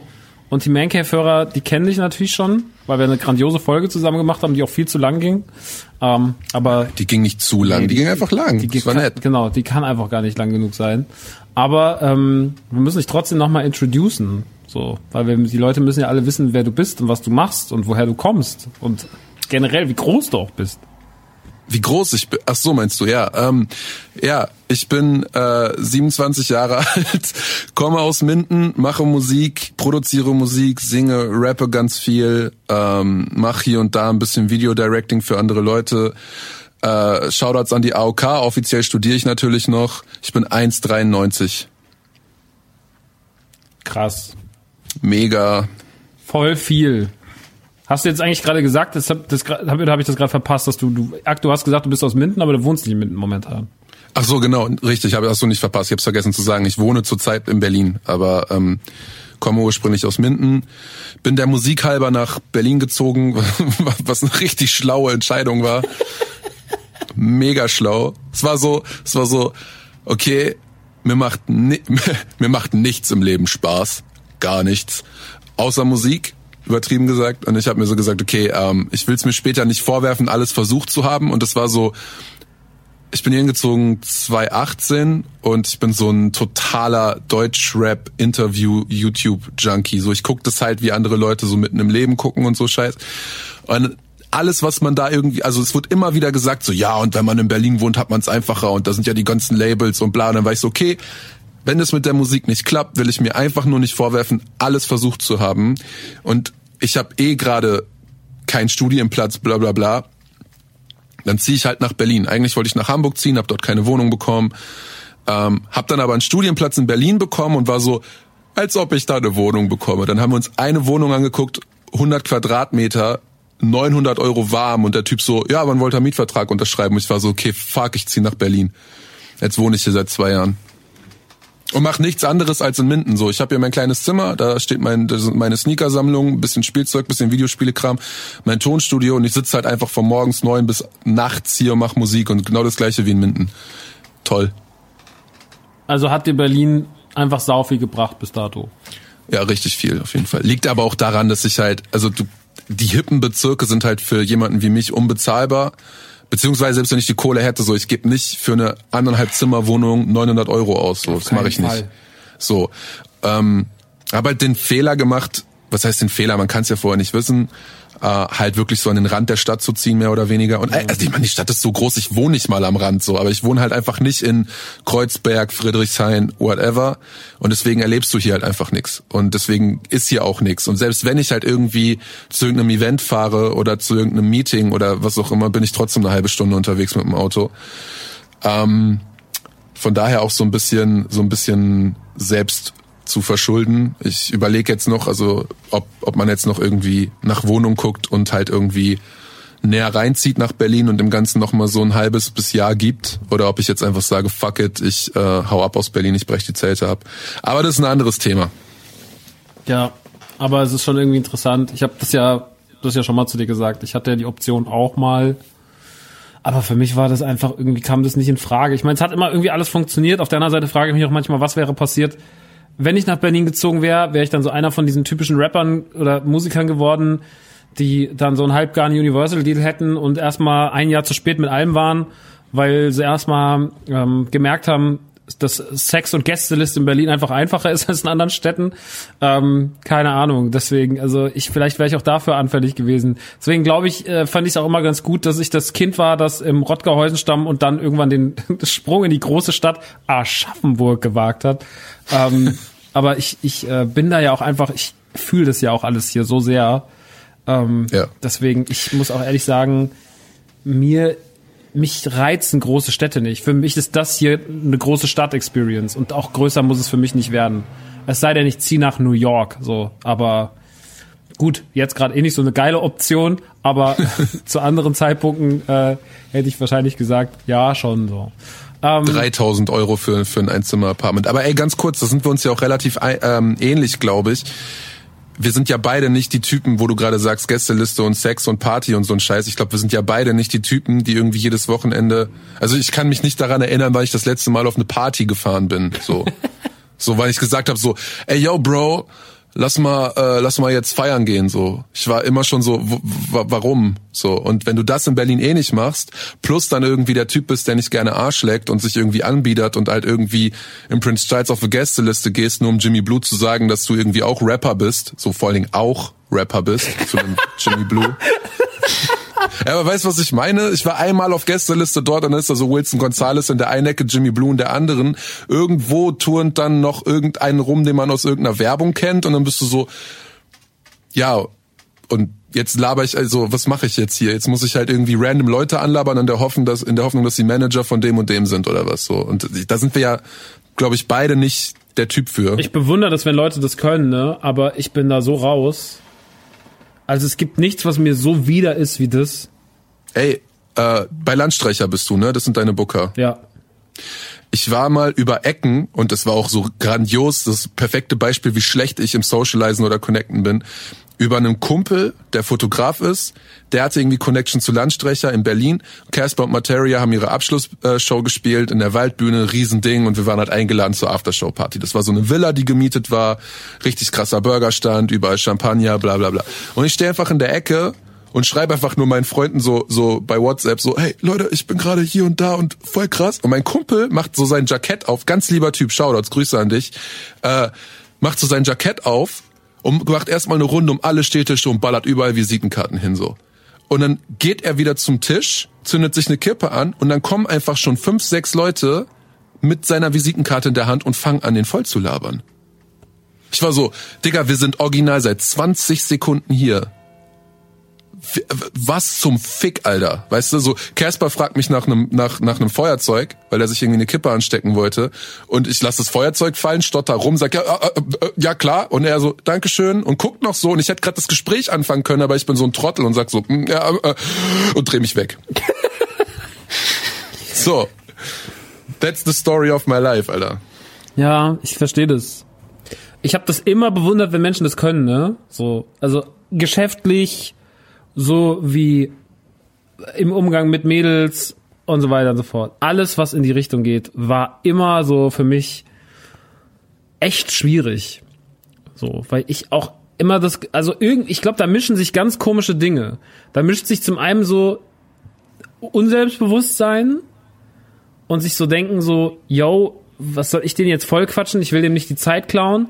Manchmal Ja, genau blitzt dann das. aber auch so durch so, nee, ehrlich gesagt, die können auch ruhig mal zu mir kommen. Also komplett widersprüchlich und schizophren. Und dann ähm, auch noch, also keine Ahnung, ich war da nie gut drin. Und dann bin ich verunsichert und dann gucke ich meistens sehr ernst und dann kommen noch Leute zu mir und sagen, zieh nicht so eine Fresse. So, was ist denn schon wieder? Was ist denn schon wieder? Warum bist denn du schon wieder so schlecht drauf? Und dann kriege ich wirklich schlechte Laune. Und dann ist der Abend für mich gelaufen. Das, also ich bin da ganz schlecht. Ich bewundere das Du. immer, wenn so Freunde, wenn es gibt ja so Leute, die kommen wo rein und da erstrahlt ein Raum. So. Dann ist einfach, die kommen rein und dann sind die so, yo, ich bin äh, bla bla bla und alle sind so, oh mein Gott, er ist so sympathisch, alle lieben den, alle, alle, woll- alle Männer wollen wie er sein, alle Frauen wollen an seinen Lippen hängen, ähm, wortwörtlich. Ah, und man ist dann so, und dann gibt's so Leute wie mich, die kommen so rein und man ist so, ah, der Blobfisch ist da. Ja, keine Ja. Ahnung. Also es gibt, ich, ich habe manchmal auch so Momente gehabt, wo das so funktioniert hat, ne, wo man dann auch mal so ein bisschen besser aus sich rausgehen konnte, weil man sich besser oder sicherer gefühlt hat. Und dann funktioniert das auch. Ähm, aber tatsächlich Story of My Life ist äh, ähnliche Story wie bei dir. So deswegen. Ich, ähm, ich, ich fühle das so. Ich, ich habe die Story, ich weiß nicht, ob ich die in dem Man Cave Podcast schon mal erzählt habe, ist auch eine ganz kurze Geschichte nur. Ich war mal, das war, das war kein Showcase-Event, aber ich war, ähm, ich war auf einer Show von mir, also einer Show von mir selber und dort gab es so zwei, drei Voracts. Das war so, das war so ein ganz kleiner Club, waren keine Ahnung, 150, 200 Leute. Ganz viel halt auch irgendwie Kontakte, Bekannte. Also es war halt nicht so irgendwie, dass es jetzt so, oh mein Gott, Shogun tritt auf 200 Leute, so war es halt nicht. Aber ich saß dann im Backstage und hatte halt so zwei, drei Leute, die vor mir aufgetreten sind. Und weil ich halt niemanden kenne, weil ich halt einfach nie vor die Tür gehe oder halt irgendwie mit im, im Musikbusiness socialize, kannte ich die halt auch nicht persönlich. Ich wusste halt nur, wer das ist. Ich sage jetzt auch nicht wer. Und dann saß ich dort im Backstage und die haben sich halt aufgeführt durch ihr krasses Selbstbewusstsein. Halt einer lauter als der andere und halt so so sich aufgespielt. Ich meine das jetzt auch gar nicht so so negativ, wie es gerade klingt. Die waren einfach nur sehr sehr extrovertiert, sehr laut, haben eine gute Zeit gehabt, so haben sich halt irgendwie besoffen und waren irgendwie krass so. Und ich sitze in der Ecke und rede mit und rede halt einfach und bin einfach nur so wow und hab einfach nur zugeguckt quasi, wie die halt da irgendwie ihren Film machen im Backstage und irgendwann kommt so ein Typ an, der halt irgendwie der der der der allererste der an dem Abend aufgetreten ist und meinte so "Ah, Wer bist du denn überhaupt? Du sitzt hier ja schon die ganze Zeit und so. Können wir, sie, können wir dir irgendwie, was, was geht? So, wer bist du? Und ich so, ja, ich bin Shogun. Ich ähm, trete hier heute auch auf. So, ich war halt der Hauptakt an dem Abend. So, Weißt du, so das, das beschreibt es, glaube ich, einfach ganz gut. Und dann war, waren die so, ach so krass. Und dann waren die halt auch voll nett und dann ist man noch ins Gespräch gekommen. Aber wäre ich so reingekommen, wie die reingekommen sind, wäre das halt, hätte man sich vielleicht sogar viel früher besser verstanden. Keine Ahnung so. Aber das beschreibt es, glaube ich, ganz gut, Alter. Es ist auch so, mich hat, mich hat auch äh, Falk Schacht, ähm, also so ein, so ein Hip-Hop-Journalist, einer der, der quasi der deutsche Nardwar, für die, die den nicht kennen, so unfassbar krasser Typ, der größte Hip-Hop-Nerd, hat mich mal gefragt, wie ich dazu gekommen bin, so verfrickelte Beats zu bauen und mir dabei halt, also ich leg halt sehr, sehr, sehr krassen Wert, wenn ich Beats baue, auf alles. Und die Antwort war einfach nur, weil ich niemanden nach Beats fragen wollte. Deswegen habe ich das so gelernt. So ich ich ich kann ich kann das Gott, halt das so ich. Ja, so, weil, also ich, Bennett Orn müsstest du ja auch kennen sogar. Ja, ja, der hat ja klar. für Lance Butters immer die Sachen gemacht. Das ist der einzige Mensch, den ich mal angeschrieben habe und da habe ich halt mich nicht mal getraut, nach einem Beat zu fragen. Dann haben wir irgendwann mal wieder Kontakt gehabt und dann war er so, ja, klar hätte ich dir welche geschickt. Hättest du nur was sagen brauchen. Und ich war so, ah, ja gut, so funktioniert das also. Man muss einfach mal fragen. Ja, man ist Egal. halt auch immer so, ich manchmal fragt man Leute oder manchmal wird man ja auch was gefragt und dann denkt man sich nur so, ja, ach. Und äh, das will man bei anderen Leuten vielleicht auch nicht auslösen und ich habe das ja jetzt im Endeffekt mit den ganzen heute geht's halt nicht mehr so krass um Beats. Aber natürlich, wenn ich jemanden frage mit Musik, ist mir das auch schon immer unangenehm, weil ich immer denke so, aber weil auch vielleicht die Erfahrung nicht immer so geil war. Also es gab auch schon Leute, Freunde von mir, wenn du die halt, die halt für jeden Trottel ein Beat gebaut haben, und dann hast du sie die fragen so, ah Max, ey, ja, muss ich jetzt erstmal gucken, wie die Zeit momentan ist, dann bist du so, jo, okay, aber du hast einfach gerade keinen Bock drauf, so ist ja auch okay. Und das Ja. macht einen vorsichtiger und ähm, jetzt habe ich das halt das Ganze mit äh, irgendwelchen mit irgendwelchen Mustern, ne? Also mit irgendwelchen Boxen so. Und ähm, inzwischen ist da so die Hemmschwelle schon so ein bisschen gefallen, auch mal jemanden nach was zu fragen. Ich habe gestern eine Mail an Hasbro geschrieben, die hätte ich vor fünf Jahren nicht formuliert. So, ey Leute, ihr wisst, ich liefere immer geil ab, ihr habt neue geile Sachen, schick mal. So, und dann war so, yo, Adresse. Ja, perfekt. So, aber- das ist ja auch einfach nur professionell. Ja, ja Genau so professionell ja ist es machen. nicht, aber es, es, es, es man, manchmal muss man das machen. So. Wie, wie, wie, wie, wie wäre es denn professioneller nach, dein, nach deiner Meinung? Ja, Das ich habe ja halt einfach sehr verschiedene selbstbewusst und nicht asozial. Ja, das war es- doch gut.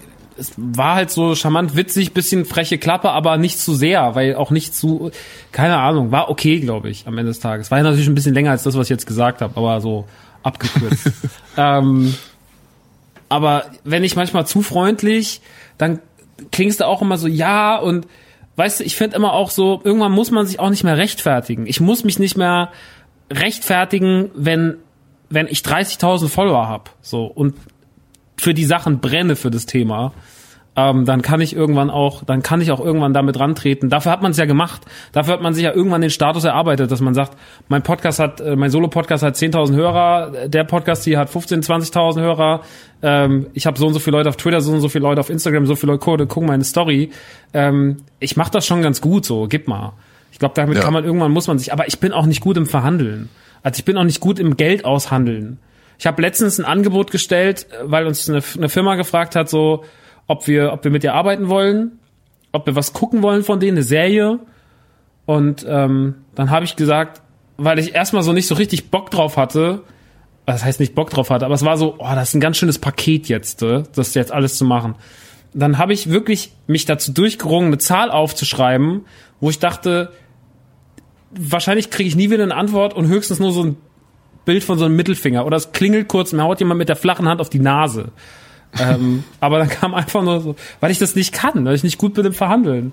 Und dann kam so zurück, ja, okay. Und dann bin ich so selber erschrocken, weil ich mich, dann habe ich mich irgendwie auch schlecht gefühlt, weil ich so, oh Gott, haben wir jetzt vielleicht zu viel genommen? Aber sie haben ja ja gesagt, dann kann es ja nicht zu viel sein. Und dann, ähm, ja, dann hat das alles pa passiert. Also man muss sich manchmal wahrscheinlich ein bisschen trauen, man muss aus seiner Haut raus, egal ob man verhandelt, ob man nach Beats fragt, ob man vielleicht auch einfach Menschen kennenlernen will, sei das jetzt aus irgendwelchen äh, Interessen oder aus, äh, aus, aus einfach vielleicht auch nur aus Freundschaft, weil man denkt, das ist ein cooler Typ. Ähm, weil ich glaube, ich bin auch schon oft auf Partys oder von Partys nach Hause oder von irgendwelchen Abenden nach Hause, da sind mir Menschen durch die durch die Lappen gegangen, äh, in jeglicher Form, so äh, wo ich mir einfach denke, so ja, wahrscheinlich hättest du an dem Abend irgendwie äh, vielleicht einen neuen guten Freund kennengelernt oder vielleicht irgendwie äh, eine, eine tolle Frau oder sonst was, hättest du dich doch einfach mal auf dem Punkt des Gesprächs ein bisschen weiter reinbegeben und hättest nicht wieder einen Rückzieher gemacht. Ähm, ja, und deswegen, äh, ich glaube, das muss man noch ein bisschen lernen. Du bist aber noch fast zehn Jahre jünger als ich. Deswegen, ich nehme nehm dich an die Hand, Sohn. Auch wenn du einfach nur dreimal so groß bist wie ich, aber alles super. Ach. Ähm, Ja. Aber so habe ich dich ja auch kennengelernt, quasi. Das wollte ich gerade sagen. Also hättest du mich dann nicht dann irgendwie äh, zu dir geholt quasi, dann we- weißt du so, weil es wäre ja nicht so gewesen. Ich war ja auch gerade von der, also spätestens bei der Koppelpot-Platte war ich mit Mucke-Seite ja sowieso auch Fan einfach und hab das ja eh alles schon verfolgt wegen wegen Spielzeug und Sneakern auch und so ein Scheiß. Und ähm, dann hast du ja quasi dann den finalen Schritt gemacht. So Ja. hast du hast du also auch hast, bist du auch gut über deinen Schatten gesprungen, junger Maxi. Ja, aber das hat sich überhaupt nicht nach Arbeit angefühlt. Es war einfach nur so, ich glaube, das ist einfach, also der ist ja, der mag das ja, was hier passiert. Und du hattest, also der Schat, Shogi hat mich schon mal vor einem halben Jahr angeschrieben, hat gefragt, ob ich auf einen Gig von ihm komme. Und dann, Ach ja, klar. Oh, sorry, du hast recht. und dann war es ja eigentlich so, und das fand ich ja schon krass damals und auch super nett und super nett geschrieben. Ähm, aber dann hat das ja alles nicht geklappt. Naja, und dann habe ich mich aber immer danach immer mehr auseinandergesetzt mit der Mucke und äh, habe das ja auch schon im Mancave Podcast sehr oft gesagt, wie gut ich das alles finde und was ich daran schätze und so weiter und so fort. Wir haben da wirklich einen riesenlangen Talk, deswegen ich will das jetzt abkürzen. Auf jeden Fall, äh, da war es ein kurzes Gespräch, was relativ schnell zu einfach einer, einer Nacht voller Sprachnachrichten führte. Und ähm, ja, seitdem sind wir irgendwie zumindest schon mal Internetfreunde. Ja. WhatsApp, Ja. Discord, Internetfreunde. Ja, und äh, ich habe hier, ich habe hier was für dich liegen, was eindeutig berechtigt, dass äh, wir uns bald besuchen müssen. Ich habe hier was ganz, ganz Feines für dich. Krieg ich jetzt das viel zu große Harley Davidson Shirt? You name it, geil. Ja, vielleicht. Cool. Cool. Cooler. Ich habe ja eben momentan wieder Glatze rasiert, dann immer noch so den Bart so ein bisschen asozial. Ich sehe eh gerade aus, als wäre ich so ein, ähm, bin auch ein bisschen fleischiger momentan, sage ich mal. Ich sehe auf jeden Fall Ja. gut aus, als könnte ich Harley fahren mit so einer Ich, ja, perfekt. cool. Ähm, machen wir. Wir haben uns heute hier zusammengefunden, weil wir einen neuen Podcast machen. Und der Podcast heißt zum ersten Mal Musik. Ähm, das Konzept können wir jetzt so nach 25 Minuten nochmal ansprechen. Und zwar, ähm, das Konzept ist, dass wir immer einen Song mitbringen zu einer Situation, in der wir den gehört haben. Um, also zum ersten Mal Musik beim, keine Ahnung, Autofahren. Zum ersten Mal Musik äh, bei, in, in, in, be- beim Verliebtsein, beim Knutschen. Keine Ahnung. Da gibt's äh, tausend Sachen, wo man Musik wahrnimmt. Ich meine, uns verbindet Musik, weil wir beide, ich habe Musik früher mehr gemacht, heute weniger. Du bist da gerade sehr, sehr aktiv drin, wie du gerade auch erzählt hast. Und ähm, es geht gar nicht so sehr um aktuelle Musik, weil pff, why so? Es, also vielleicht wird es auch mal irgendwann um aktuelle Sachen gehen, aber es geht ja eher um, um, um Retro und du hast sehr schnell diese Idee gehabt, die ich sehr mochte, weil sie im Endeffekt so ein bisschen die Quintessenz aus allem ist, was, was wir so mögen was uns auch verbindet. Das ist Mucke, das ist aber natürlich auch Anekdoten und Lebenserfahrung und das ist dann auch noch Popkultur. Und das läuft natürlich alles irgendwie zusammen und rührt dann so einen kleinen schönen Shake, der jetzt diese Sendung sein wird. Und deswegen werden wir heute einfach mal, ähm, werden wir heute einfach mal quatschen und mal gucken, wohin die Reise geht und ähm, um das erste Mal äh, auch dann sozusagen richtig zu zelebrieren und auch direkt Oh, auf ein plakatives Thema zu gehen, gehen wir heute auf das auf das erste Mal, was anscheinend allen Menschen das wichtigste erste Mal ist, außer vielleicht Star Wars gucken, keine Ahnung. Ähm, es geht um das erste Mal Sex. Äh, Oh, weia, oh, weia. Uh, direkt, direkt mit so einem richtig schönen, ähm, richtig schönen reißerischen Thema eingestiegen. Aber es ist Ja, halt vor- einfach auch. Vor, vor all, sorry, aber vor allen Dingen ist es ja bei mir jetzt auch das erste Mal Podcast, nicht nur als Gast. Und jetzt muss ich darüber reden. Direkt, also ey, so kaltes Wasser, ne? Direkt Richtig rein, gut. ey, aber richtig Ja. rein. Ja, ähm, das ist einfach, aber auch, die Leute wollen es halt auch hören. So. Ich meine, jetzt besser als Sex ist ja abgesetzt worden. Die Leute brauchen wieder mehr Bummes-Podcasts. brauchen mehr, mehr Ja. Ficky-Ficky-Stories. Ich glaube, der große Ja, das- Sex, der Sex-Podcast-Hype ist auch ein bisschen vorbei. Ach, wenn sie unseren gehört haben, wir, wir, wir ficken jetzt nochmal alles. Jetzt wird nochmal die eine oder andere Mutter angepackt. Da wird nochmal richtig hingelangt. Und Gott. Dinge, Oh Gott, Dinge, oh die man 2020 nicht mehr sagt. Wollte ich einfach nochmal ganz kurz benennen. Äh, das war natürlich alles nur hier ein Spaß gerade. Ähm, nee, wir werden jetzt aber auf jeden Fall, ist auch sehr schwierig da den, Ein den Einstieg zu finden. Ähm, ich merke schon, wie ich richtig albern werde, so kicherig, Ja, ja, so wie, so, kicherig. wie so ein kleines Mädchen. Ich bin die ganze Zeit hier schon am Kichern und drehe mich vom Mikrofon weg. Also, ich, ich, wie war denn das? Also, warst du so ein, weil oft, wenn wir uns jetzt die letzte Zeit so über sowas unterhalten haben, warst du immer so ein, habe ich das Gefühl, wenn es gerade um so Themen geht, dass du früher und vielleicht sogar bis heute, ich meine, du bist ja jetzt auch schon, ich weiß nicht wie lange, aber du bist ja schon seit längerer Zeit in der Beziehung, ähm, schon immer so ein bisschen auch der Guy warst Ja. und ähm, oder trügt es und du oder du- und du warst früher schon so ein so ein Ladies Man. Wie sehr ist jemand Ja. Ladies Man, der auf FA-Konzerte geht? Ja, Also das, das war damals noch nicht mit den FA-Konzerten. Das war leider viel zu spät, was mich vielleicht noch uncooler gemacht hat. Auf FA-Konzerte bin ich so mit 18 gegangen oder so. Scheiße. Richtig gut. Nee, pass auf. Ich habe da sogar letztens ein relativ interessantes Gespräch äh, drüber gehabt mit einem Mädchen, die ähm, irgendwann von unserer Schule gegangen ist und so irgendwie, keine Ahnung, so neunte, zehnte Klasse unsere Schule verlassen hat. Und die hat mich dann quasi, die, die hat dann darüber erzählt, wie, wie sie das alles so, die Schulzeit und so wahrgenommen hat. Und die hat mich tatsächlich gar nicht so wahrgenommen, wie ich mich gefühlt habe, weil ich hatte das Glück, in Anführungszeichen, dass ich irgendwie mit 12, 13 angefangen habe, Skateboard zu fahren. Aber halt nicht so, ich kaufe mir ein Toys Deck und fahr mal irgendwie, oder ein Longboard äh, oder so, sondern halt, ich gehe halt wirklich zu Titos, nehme mein Taschengeld in die Hand, kauf mir ein Skateboard und zieh den Scheiß halt durch so. Mhm. Und das hat sich dann auch in meinem Kleidungsstil wieder gespiegelt so. Dann hatte ich halt auch auf einmal, ich habe mich sehr sehr sehr früh auch für so Fashion Scheiß interessiert und dann wollte ich halt auf jeden Fall auch nur Klamotten haben, die irgendwie Skatewear sind und die keine anderen Leute haben. Und dann war ich halt scheinbar ein ganz okay cooler Skater-Dude, der Klamotten hatte, die keiner keiner hatte. So, mhm. dann war es halt so. Kennst du diesen kennst du diesen Puma? War das nee diesen Adidas Goodyear Schuh, diesen der diesen Reifen auf der Seite? Ja, Egal. Ja, ja. Auf jeden Fall war das so. Das war so das Ding, was halt total cool war. Und ich hatte dann so, also das war so das, was halt irgendwie die ganzen die ganzen Bums Boys irgendwie hatten bei uns. Ich hatte dann halt Skate-Schuhe und halt irgendwie Air Force One, weil Hip Hop war dann halt irgendwie auch schon Thema. Und deswegen hatte ich, äh, ich habe es mir selber verspielt. Ich hatte eigentlich relativ gute Karten und hätte das wahrscheinlich irgendwie ausnutzen können, wenn ich es oder halt irgendwie gescheiter machen können, aber ich habe auch einfach Signale nicht gedeutet. So, ich war, ich, es gab so zwei, drei Mädchen, mit denen war ich über vier Jahre lang auf DVD-Abenden eingeladen, wo wir getrunken haben und im Bett Serien geguckt haben. So, und da ist nicht einmal was gelaufen, weil ich einfach der Typ war, der es einfach nicht gepeilt hat. So. Fabi. Da will ja, man dich einfach so. nur dich groß machen, einfach nur in den Arm nehmen und dir das Köpfchen streicheln. nee, aber also das ist halt so ein bisschen das Ding. Ich äh, war, glaube ich, wirklich nicht der uncoolste. Für manche auf jeden Fall schon, weil ich dann irgendwann auch so hardcore edgy werden wollte und so. Aber ähm, nee, ich glaube, so schlimm war es dann doch. Und ich habe halt dieses dieses eins, ich war irgendwie mit mit 14, glaube ich, als ich meinen ersten Perso hab ausstellen lassen, war ich schon 1,93. Ähm, also ich war super schnell ausgewachsen und ähm, das ist, spielt ja vielleicht auch noch mit rein. Ich war jetzt, glaube ich, nicht so uncool, wie ich mich gefühlt habe. Aber wann hast du deine erste Freundin oder deine erste Liebelei?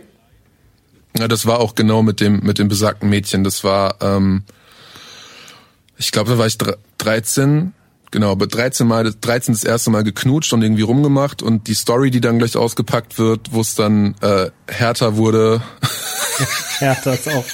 Aber so, als wird so, als wäre so richtig so ein Rammelhäschen. Oh nein, nein, nein, nein, nein, das war ganz fürchterlich. Das hat gar nicht, nee. äh, war da mit 14. Ähm, genau, nee, das war so, äh, bei uns haben die, es machen die bei euch bestimmt auch, äh, in Berlin ist es nicht so krass, diese Vatertags-Bollerwagen-Sauftouren. Mhm. Und da war das so, da kennengelernt und dann da das erste Mal wild rumgeknutscht. Und ähm, dann wurde das halt auch so meine erste Freundin. Ja. Und äh, ja, das war halt so eine, das war auch so ein, so ein so Skater Alternative Girl. Mhm. Und äh, mit der, das, das, das war die Geschichte mit, mit ihr. Soll ich, soll ich jetzt direkt, soll ich jetzt direkt auspacken? Nee, soll ich jetzt direkt wir machen, wir, wir, wir, ich, wir machen das nach und nach. wir machen das nach und nach. Wir wir müssen uns auch hier dran, weil wir haben gar kein Konzept, Leute. Ähm, aber also schon ein Konzept, aber halt nicht so ein Ablaufplan. Deswegen wir müssen ja auch noch erstmal äh, die die Stufen eruieren für uns. Ich erzähle noch so. So. ein bisschen, äh, wie ich das alles, wie das bei mir so war, und dann gehen wir so in den nächsten Step.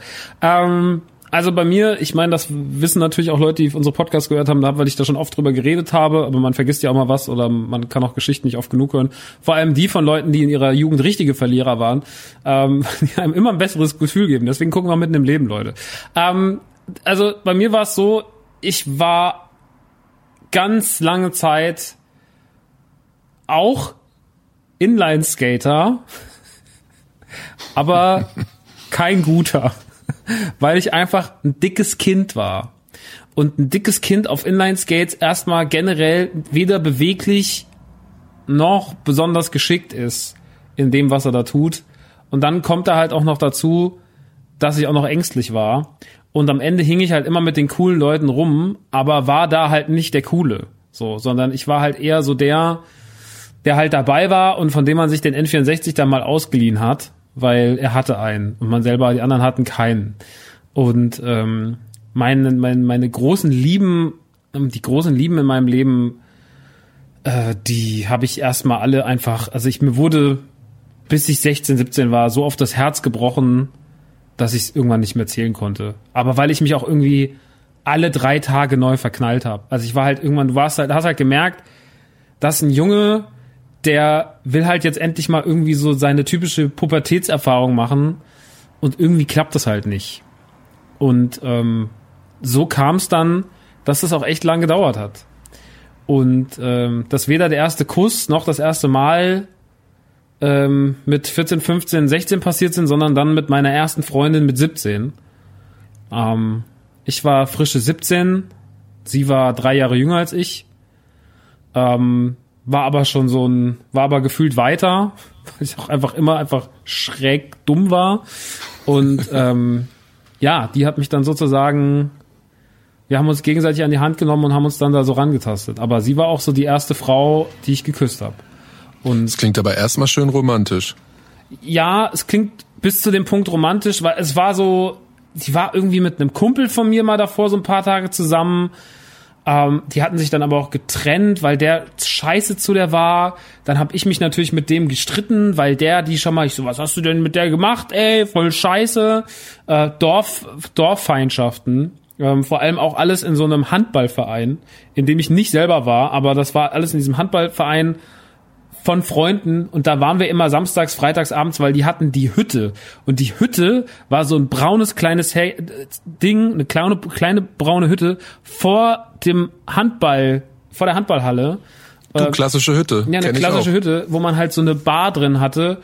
Und die war halt so ein bisschen ab vom Schuss. Und da konnte man halt laut sein und Mucke hören und da ist nicht viel passiert, weil gegenüber war nur der Friedhof so und das Wohngebiet kam erst 400 Meter weiter.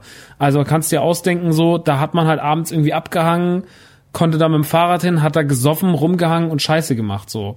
Ja, und ähm, da hat sich dann natürlich, das war ja auch immer so ein Freundeskreis, wie man das halt vom Dorf kennt.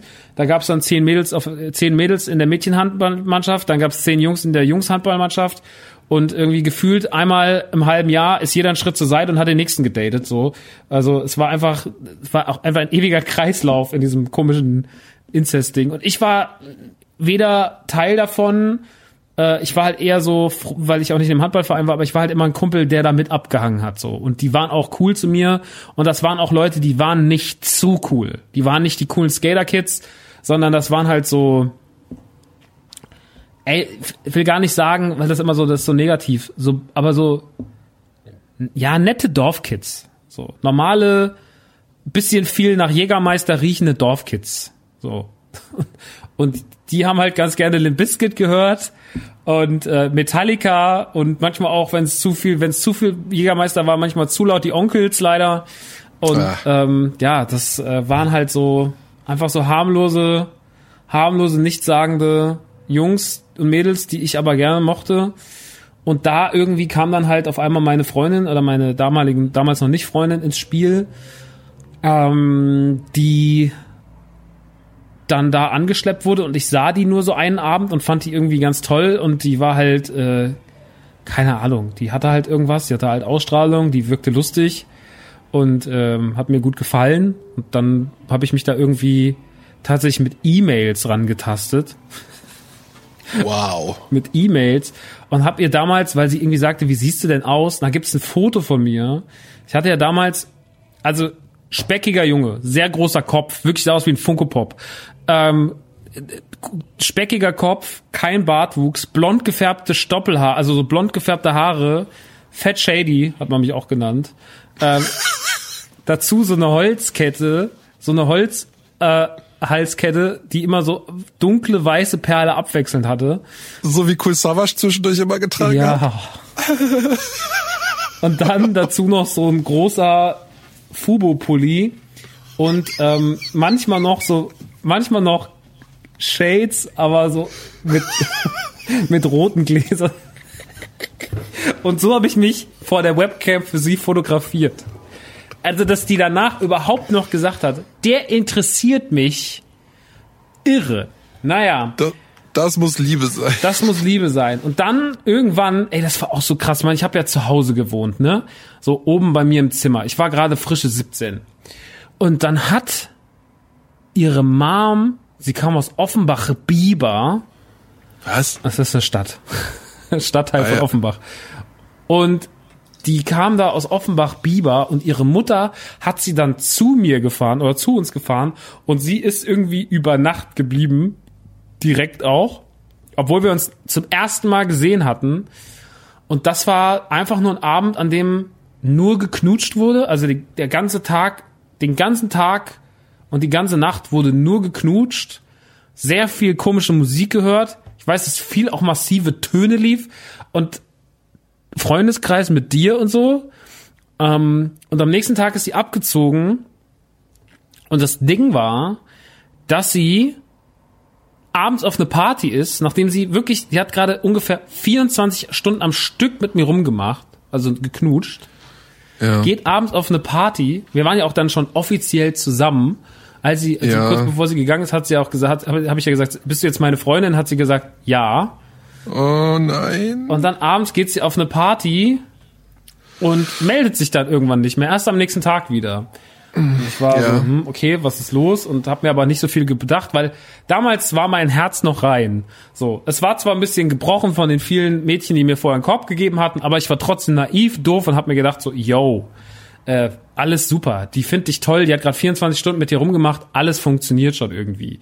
Hab dann Conker's Bad Fur Day gespielt und hab mir nichts dabei gedacht zwei oder drei Wochen später hat sie mir dann offenbart, dass sie an dem Abend mit zwei verschiedenen Männern rumgeknutscht hat, besoffen und sagt, und als ich sie dann fragte, hast du auch mit denen geschlafen, hat sie gesagt, nee, nee, Quatsch, ich hatte doch meine Tage. Also nicht so, hä, nee, Quatsch, würde ich nie machen, war einfach nur schon so dumm, sondern so, nee, keine Sorge, ich hatte ja meine Periode, so, deswegen. äh, Alter. und das war schon alles sehr, sehr gut. Es waren halt so richtige krasse Assis. Also wirklich so Hardcore-Assi-Typen. So richtige, ich, ich glaube, bis heute einer von denen ist Oleg Sesh später geworden. Ich weiß nicht. ja klar. ähm, und ja, das war auf jeden Fall ein bitterer Einstieg in mein, in mein Beziehungsleben. Der erste Tag schön, die drei Wochen danach dann irgendwie schwierig. Und da wir aber dann, da sie mir das gesagt hatte und dass ich dann ihr auch natürlich verziehen habe, weil, wie gesagt, naiv und an die Liebe glaubend und dachte, das ist sie, aber natürlich auch so, ey, muss man, also muss man halt auch einfach sagen, damals hat auch gedacht so, wenn du die jetzt irgendwie aus verletztem Stolz in die Wüste schickst, keine Ahnung, wann du das nächste Mal wieder eine Frau kennenlernst, die dich will. So, weil Oh. damals einfach die Auswahl nicht so groß war. So. Also, das war die Auswahl. Zum Glück mochte ich die Auswahl.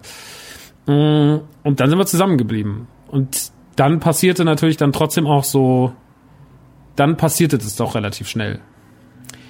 Ähm, wohin wir dann jetzt gleich kommen. Aber ja, das war so der tragische Weg dahin. Deswegen, bei mir war es nicht ganz so cool. Also ich habe auch gemerkt, dass es nicht so cool ist, aber im Gegensatz zu, äh, ja, andere Leute haben die schon als cool wahrgenommen, du hast es nur selber nicht so gesehen wie bei dir, war es bei mir so, ja, ich war wirklich nicht cool. Und mich fand auch keiner wirklich cool. Aber man hat mich halt geduldet.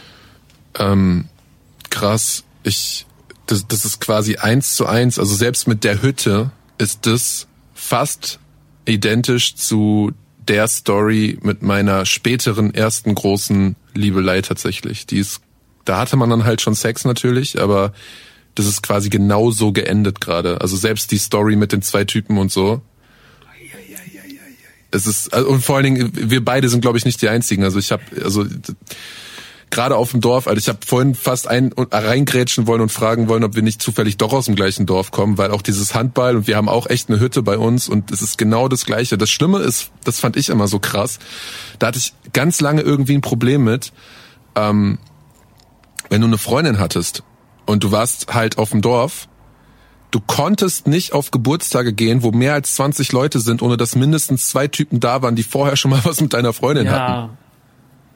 So, da war ich immer so, was äh, ist das normal oder habe ich mir einfach irgendwie nur die falsche Freundin ausgesucht? Wa- So, aber das war irgendwann, also für viele Leute war das einfach so völlig egal. So, ich ich ich weiß es nicht. Ich weiß es nicht. Das war krass, ne? Aber ich habe das auch immer so empfunden. Ich war auch immer so, irgendwie ist das alles, ist das normal? Ist das, soll das so sein? Ich weiß es nicht. Hab da aber auch immer, ja, ich kann das komplett verstehen. Ja, es ist halt das Kleinstadtding, ne? Oder Dorfding. Ich hatte mal irgendwann eine Freundin, ganz kurzzeitig, die hatte ich aber auch, die nenne ich auch immer gar nicht in meiner, in meiner offiziellen Freundin-Historie. ähm, weil die mir auch immer so ein bisschen unangenehm ist. Mit der war ich so drei Wochen zusammen, die war aus Goslar. Und Goslar ist ja irgendwo so näher, ist, ist das nicht sogar irgendwo gar nicht so weit weg von Minden? Keine Ahnung. Ja, ich glaube anderthalb Stunden, das ist beim ja. Harz, ne? Ja, ja, genau. Und ähm, da war ich dann mal, war ich so ein paar Mal, aber das war auch irgendwie nix so. Also ich habe glaube ich auch nur drei oder vier Mal gesehen. Und einmal, als ich da war, sind wir durch die Stadt gelaufen und dann kamen so zwei Typen vorbei und sie sagt so, hey, na, alles klar und umarmt die und so und dann dachte ich mir, ja, die kennt sich halt, die kennt man, sie kennen sich halt und sowas. und dann, ja, okay, cool, was macht ihr jetzt? Ja, wir gehen jetzt noch in Karstadt. Ja, okay, cool, dann wünsche ich euch viel Spaß. Bis dann, ciao Jungs, ciao. Und dann, die schoben so ihr Fahrrad weiter und wir liefen so weiter und ich fragte dann halt so, einfach nur so, wie man halt so fragt, ach krass, wer war das jetzt? Und sagt sie, ja, das waren ähm, Thomas und Peter. Mit denen hatte ich mal einen Dreier. Und ich war so, huh, was, Moment mal. Oh. Ich so, was, was? Naja, ich so, wie so ein Dreier? So richtig Dreier. So, beide dr drin Dreier. Und sie so, ja, ja, war ein wilder Abend. So, Ui. hatten wir ein paar Mal. War so, okay, cool. Ähm, das, so ein Goslar tickt ja auch die Uhr nochmal ganz anders. War eine sehr Scheinbar. offene, sehr offene Kommunikation, hat mich ein bisschen überfordert, aber naja. Ähm, Ey, aber immerhin war sie ehrlich. ja, aber ich glaube, das war sie auch nicht, weil sie so wahnsinnig, ähm, die war vielleicht auch einfach ein bisschen doof. Ähm, das nicht die hellste Birne im Raum, glaube ich. Aber ähm, deswegen habe ich mich auch direkt wieder getrennt. Ähm, ja. Keine Ahnung, alles schon lange her, zehn Jahre, neun Jahre, sowas um den Dreh. Ey, keine Ahnung, ist krass, wie schnell Zeit vergeht. Naja, auf jeden Fall, ähm, ja, dieses ganze, dieses ganze Dorf und der hat was mit dem und der hatte da was und da, äh, die hatten mal was miteinander und ey, das ist doch, aber, also, das ist ja immer so. Immer in Ja. dem Moment, wo geschlechtsreife Menschen aufeinandertreffen, wird das immer irgendwie passieren. Es wird keine, Ja. Gru- keine Gruppierung geben, ähm, und gerade wenn das kleine Umfelder sind, wie, ne, egal ob das jetzt so Dorfgemeinschaften sind oder auch vielleicht irgendwie so Freundeskreise oder ob das irgendwelche Treffen sind von irgendwelchen Communities oder sonst irgendwas, ähm, das wird immer passieren, so, weil das einfach, und gerade wenn sich man sich wohlfühlt, dann passiert das, glaube ich, noch öfter und dann, also, ja, ich, äh, Ja, es ist ja auch, es ist ja auch cool und es ist ja auch, also alles okay. Ich war mal vor gar nicht so langer Zeit, war ich auf einer Hochzeit von einem ehemaligen oder von einem von einem Kumpel, der ähm, wo das, wo er und sein sein engeres Umfeld eigentlich nie wirklich aus unserem Dorf rausgezogen sind. Und dann bin ich auf dieser Hochzeit und es war halt völlig normal oder auch völlig, also es ist ja auch völlig okay. Ich finde es ja auch sehr, ich finde es auf der anderen Seite ja auch sehr bewundernswert, wenn Leute da halt so drüber stehen können. Ich weiß nicht, ob ich es könnte. Ich ähm, bin halt einfach ein sehr monogames katholisches Schulmädchen, was vieles angeht, aber ähm, es war halt völlig normal und auch klar, dass der Trauzeuge öfters was mit der Braut hatte, früher, in vergangenen Zeiten. Und das ist, ich meine, ich will jetzt auch nicht klingen wie der, wie, wie der, wie der, wie der Trotteloper, der sich halt irgendwie denkt, so, ah, das, äh, aber ich, ich saß da so und dachte so, wow. Also ich wusste gar nicht, wie ich das einordnen soll, weißt du? Es war einfach nur so krass. Ich bewundere das auch auf eine Art und Weise, aber auch so auf der anderen Seite so heftig, so heftig. Einfach irgendwie nur heftig. kommt immer drauf an, ne? Also ich, ich, also ich will jetzt hier gar nicht so eine, so eine, so eine, ich glaube, äh, das ist immer abhängig von Kommunikation. Hättest Voll. du mich vor zehn Jahren dazu befragt, hätte ich auf jeden Fall gesagt, geht alles gar nicht klar. Meine Ansichten haben sich aber, glaube ich, das gerade die letzten drei, vier Jahre sehr, sehr, sehr geändert und ich glaube, das ist nur das, was ich meistens dann bei sowas bezweifle, dass das halt alles so geil kommuniziert ist. Obwohl, wenn der, ein Trauzeuge ist und das alle wissen, dann wird da auch mal drüber gesprochen worden sein. Da bin ich mir relativ Ja, gen sicher. aber genau da, genau da bin ich mir nämlich nicht relativ sicher, weil ich bin da voll bei dir und man kann alles ausdiskutieren, man kann über alles reden. Es ist alles super, wenn alle Leute reden, wenn alle Leute über alles reden, ist die Welt eine viel bessere und alles ist cool. Probleme sind auf einmal gar nicht mehr da oder viel kleiner. Aber, und das ist natürlich eine bloße Unterstellung, aber bei vielen Leuten an die ich gerade, an die ich gerade denken muss, wenn ich, wenn ich, äh, wenn ich an solche Beispiele denke, bin ich mir ziemlich sicher, und das ist natürlich eine bloße Unterstellung, aber bin ich mir ziemlich sicher, dass da eben nicht vernünftig kommuniziert wird, sondern dass es in der Regel gar nicht angesprochen wird. So, jeder weiß es, aber niemand redet drüber. Das ist halt das, und das, ich glaube, das ist das Schlimmste und das, was am meisten Ja. wehtut.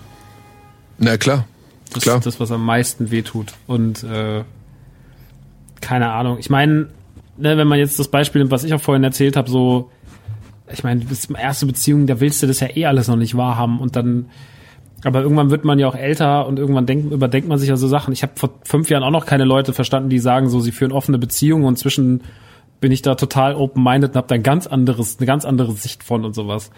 Ähm, aber Ich bin wie, ich, ich, ich muss, ich, ähm, ich muss kurz eine Geschichte zu offenen Beziehungen erzählen. Die geht auch ganz schnell, aber die hat mich gerade getriggert. Das ist auch sehr schöne Geschichte. Ich habe im Man Cave Podcast schon erzählt, dass ich sehr anfällig da, da, darauf, dafür, darauf, dafür bin, äh, dass Leute mir Sachen kaputt reden können. Und ich bin nicht der Typ, der offene Beziehungen total mag. Ich bewundere es aber, wenn Leute das können. Meine Tätowiererin ist auch die Tätowiererin von Caspar und eine sehr, sehr gute Freundin von Jennifer Weist. Und ich habe mich lag da und habe mich tätowieren lassen und da kam da kam da kam die Jenny rein und äh, weil ich irgendwie der letzte Termin war und wollte die ähm, wollte meine Tätowiererin die Steffi abholen und dann hat die einfach anderthalb Stunden darüber geredet, wie geil das ist, eine offene Beziehung zu haben und hat's mir dadurch schon wieder kaputt gelabert. So, also ich konnte auch gar nicht so dazwischen funken und vor allen Dingen, ich habe versucht zuzuhören. Es, ich war angestrengt, mir wurde aber auch einfach gerade der scheiß Ellenbogen tätowiert. So, das tut arschweh. Ja. Und, und dann ist so, nee, komm, jetzt halt die Schnauze, jetzt will ich auch nicht mehr. Nee, nee, nee, jetzt egal. Ja, Jennifer weiß, ist schuld daran, wenn wenn ich wirke wie ein konservativer Spießoper, dann liegt es nur daran, dass Jennifer. Jenny weiß, genau, dann ist sie schuld. Jenny ist schuld. so ist es, Leute. Ja. Was eine doofe Story. Aber schön. Ja, ja, eine super kurze, dämliche Lieb. Story. Liebe ich. Ähm, ja, keine Ahnung. Ich habe da, ich hatte mal das Gegenteil. Ich habe da mal so eine, eine, eine Radiosendung moderiert, ein, ein, ein paar Monate. Und da habe ich mit einer, mit einem Mädchen zusammengearbeitet, die eine absolut krasse, also die war so eine ganz, ganz krasse Persönlichkeit irgendwie, weil die immer so nüchtern war, was Themen angeht und so, aber irgendwie trotzdem herzlich. Ähm, ganz eigener Charakter und irgendwie total interessant dadurch. Und die war schon seit Jahren mit ihrem Typen in einer Beziehung. Und dann hat sie mir irgendwann gesagt, so, ich bin ja auch in einer offenen Beziehung. Und dann habe ich damals zu ihr gesagt, das kapiere ich nicht. Also ich kapiere es natürlich schon, was es ist, aber ich habe es nicht so ganz verstanden, wie es funktioniert. Und dann hat die mir eigentlich das ganze Thema nicht nur ähm, nicht nur super schnell und gut erklärt mit ein paar Sätzen, sondern sie hat es mir auch tatsächlich schmackhaft gemacht, weil sie meinte so, ey, pass auf, der Typ und ich, wir sind jetzt schon seit vier Jahren zusammen. Und wir kennen uns aber davor auch noch mal zwei. Und davor war es eher so zwei Jahre lang so eine Hassfick-Beziehung. Eigentlich fand ich den scheiße und der mich auch. Und dann haben wir aber trotzdem immer miteinander gebumst. Und irgendwann haben wir aber gemerkt, dass wir uns doch schon ganz schön gut finden, auch charakterlich und menschlich. Hat man da nur zwei Jahre für gebraucht. Und dann haben wir uns irgendwann dazu entschieden, zusammen zu sein. Und durch diese zwei Jahre dieses komischen Verhältnisses, was herzlich und, und sexuell war, aber auch irgendwie angespannt, ähm, und auch immer irgendwie mit was Negativem behaftet, hat sie gesagt, haben wir so eine ganz komische Grundeinstellung zueinander gehabt. Hatten aber dadurch dann auch, als es dann geklappt hat, eine viel engere Bindung, so weil wir das Gefühl hatten, wir haben schon irgendwie schlimmere Sachen überstanden. Und ähm, hat gesagt, jetzt nach sechs Jahren und vier Jahren Beziehungen, sage ich dir, es gibt der, wir haben, wir haben so eine krasse charakterliche Bindung zueinander und wir sind so eng als Menschen, dass selbst wenn er was Körperliches mit einer anderen Frau hat, das nie über dem stehen kann, was wir haben. Da geht und mit absolutem Selbstbewusstsein hat sie das gesagt. Und das fand ich so krass. Sie sagte so, ey, was, dann soll er halt eine andere bumsen, wenn er meint, er braucht es, kann er machen, hat von mir die Freigabe. Die wird eh nicht mir, die reicht mir eh nicht das Wasser, so ungefähr. Und gar nicht so arrogant, äh, ich bin die coolere Frau, schnips, schnips, sondern einfach auf so einem, wir haben einfach so eine krasse Bindung, das kannst du nicht durch körperlichen Kram kaputt machen. nur, sie hat gesagt, nur wenn er mir Sachen nicht sagt oder sowas, dann wäre ich, dann wäre ich irgendwie angekratzt, weil dann habe ich das Gefühl, er verheimlicht mir was und dann kommen wir auch, dann kommen wir auf ein anderes Level so. Ähm, er muss mir keine Details nennen, er soll mir nur sagen, ey, es ist was passiert so oder es passiert heute was. Der war irgendwie Kameramann, ist um die Welt gereist und hat gesagt, hat gesagt so, ja, was soll ich ihm denn, wenn er dann irgendwie auf den Philippinen ist und einen Dreier mit zwei geilen Weibern haben kann? So, was soll ich ihm das jetzt aus Ego-Gründen verwehren? Und da war ich nur so, pff, okay, wow. Ähm, ja. Aber irgendwie auch eine krasse Einstellung und das hat mir dann aber auch so ein bisschen einen Einblick da reingegeben, wie ich gesagt habe, so, yo, ich verstehe das schon. So, und offene Beziehungen können schon, glaube ich, auch gut funktionieren, ähm, wenn das halt einfach auf einer, einer selbstbewussten Beziehung basiert. So, genau, genau. Aber also irgendwie gut. Total. Es ist, es klingt ja auch wirklich einfach sehr bewundernswert und es klingt ja, ich drück's mal so, es klingt nicht nach etwas, was man sich nicht selbst vielleicht wünschen würde. Aber die, ich glaube nämlich, das ist der Punkt, nicht nur die Beziehung muss selbstbewusst sein, sondern du musst wirklich auch mit dir als eigenständiger Person äh, wirklich nicht im Reinen, aber ähm, halt wirklich selbstbewusst sein und halt wissen, wa was du ja so dein Value wissen quasi und wirklich wirklich wirklich confident sein, um beim englischen Terminus zu bleiben. Ähm, und ich denke mal, das ist deswegen scheitert es bei mir auch daran, so, weil ich könnte das nicht. Ich, hm. ich bin halt einfach zu, ja, mir fehlt einfach das Selbstbewusstsein dazu. Mir wird es halt einfach das, das Herz zerreißen, beziehungsweise die Angst wäre zu groß, dass wenn sie wiederkommt, ich dann wüsste so, okay, nein, der Typ war wahrscheinlich wirklich cooler auch. Also nicht nur irgendwie, also so, so, so, nicht nur der Sex, whatever, so, sondern es kann halt gut sein, dass sie sich in wen anders verliebt, weil ich halt einfach auch nicht so der coole Typ bin. So und das unterscheidet, glaube ich, Leute wie uns von äh, dem Mädchen, was du gerade beschrieben hast, eventuell. Ja und nein. Weil ich auch, also bei mir mischt sich da ja auch so Unselbstbewusstsein und Unzufriedenheit und ähm, der ein oder andere Frust, Frust in meinem Leben mischt sich aber auch oft immer, dass, da sind wir wieder, wo wir vorhin schon mal waren. Ähm, als es so um Kennenlernen von Leuten geht. Aber irgendwo ist da auch, ist da ja auch, ne, sonst würden wir ja auch nicht auf die Bühne gehen und Sachen machen. Mischt sich das auch mit dem, mit dem, mit dem seltsamen Form von Selbstbewusstsein. Ähm, deswegen, ich ähm, glaube gar nicht, dass ich charakterlich so krass verlieren kann gegen andere. Also natürlich gibt's Männer, die, oder gibt's haufenweise Männer, die wahrscheinlich die nicht nur schöneren, sondern auch vor allem die cooleren Typen sind. Aber ich ähm, weiß auch meine Qualitäten menschlich trotzdem zu schätzen und warum auch Menschen mich schätzen oder warum auch äh, gerade Menschen, mit denen ich irgendwie eine Beziehung hatte oder auch äh, oder sowas, was dann so in Beziehungsrichtung ging, das hatte ich auch schon ein paar Mal in meinem Leben, mit denen war man da nicht richtig zusammen, aber mit denen hatte man irgendwie eine lange intensive Zeit, die jetzt auch irgendwie nicht nur irgendwie ähm, auf irgendwelche Oberflächlichkeiten oder Sexgeschichten äh, sich äh, berief, sondern halt wirklich auch auf Menschlichkeit, Freundschaft, Zuneigung, Wärme und alles, was halt irgendwie so wichtig ist.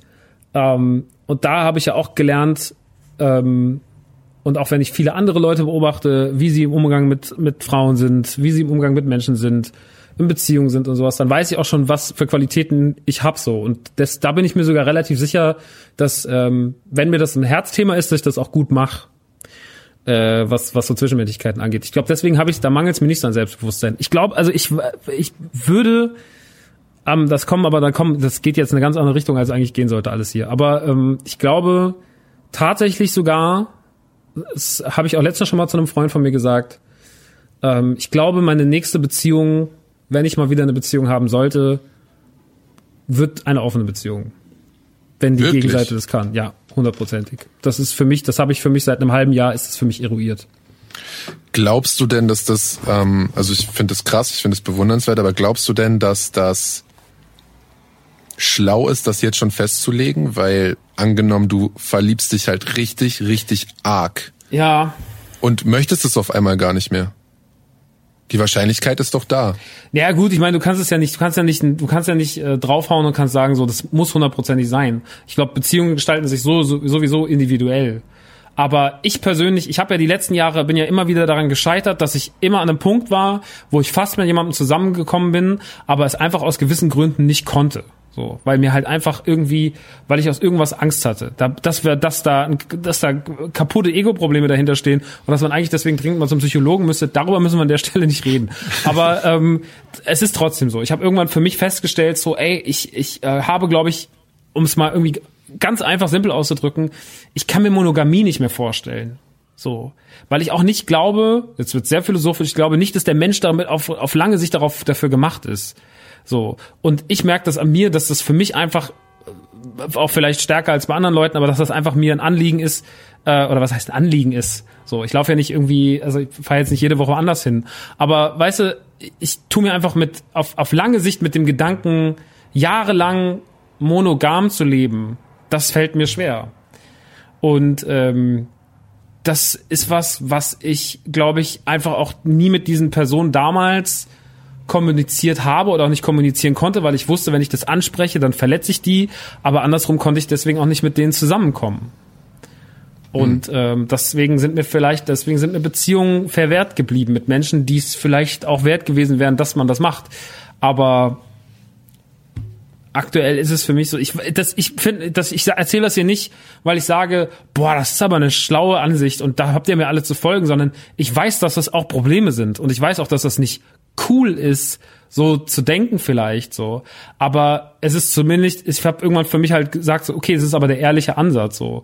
Und ähm, ja, ich, ich, ich glaube, also eine Freundin von mir hat mal zu mir gesagt, so, ähm, weil die hatte das auch schon mal in ihrem Leben, die hatte eine offene Beziehung und sie, und ich glaube, wenn du dann jemanden hast, die so, so tickt wie sie, dann funktioniert es auch, weil sie, wie sie, sie war so, ey, ja, ich, ich äh, liebe das alles natürlich auch so, aber mir ist es am Ende des Tages auch nicht so wichtig, weil mir irgendwie in einer Beziehung andere Sachen wichtiger sind. Und wenn mein Partner meint, er muss halt, ähm, er muss halt auch noch mit einer anderen Person ähm, oberflächlichen Geschlechtsverkehr haben, weil er irgendwie denkt, er braucht es und er kann, es ist ja auch nichts, was du steuern kannst, ne? Das ist ja einfach in dir drin und entweder hast du das halt ausgeprägt oder nicht so ausgeprägt. Ähm, und wenn du das aber, wenn, wenn, wenn er meint, das braucht das, dann pff, solange er cool zu mir ist, ehrlich zu mir ist und das alles irgendwie alle Seiten das wissen und da eingeweiht sind und das kommunizieren, ist ja eine Frage, wie du es machst. Aber warum betrügen denn so viele Menschen auf der Welt ihre Partner?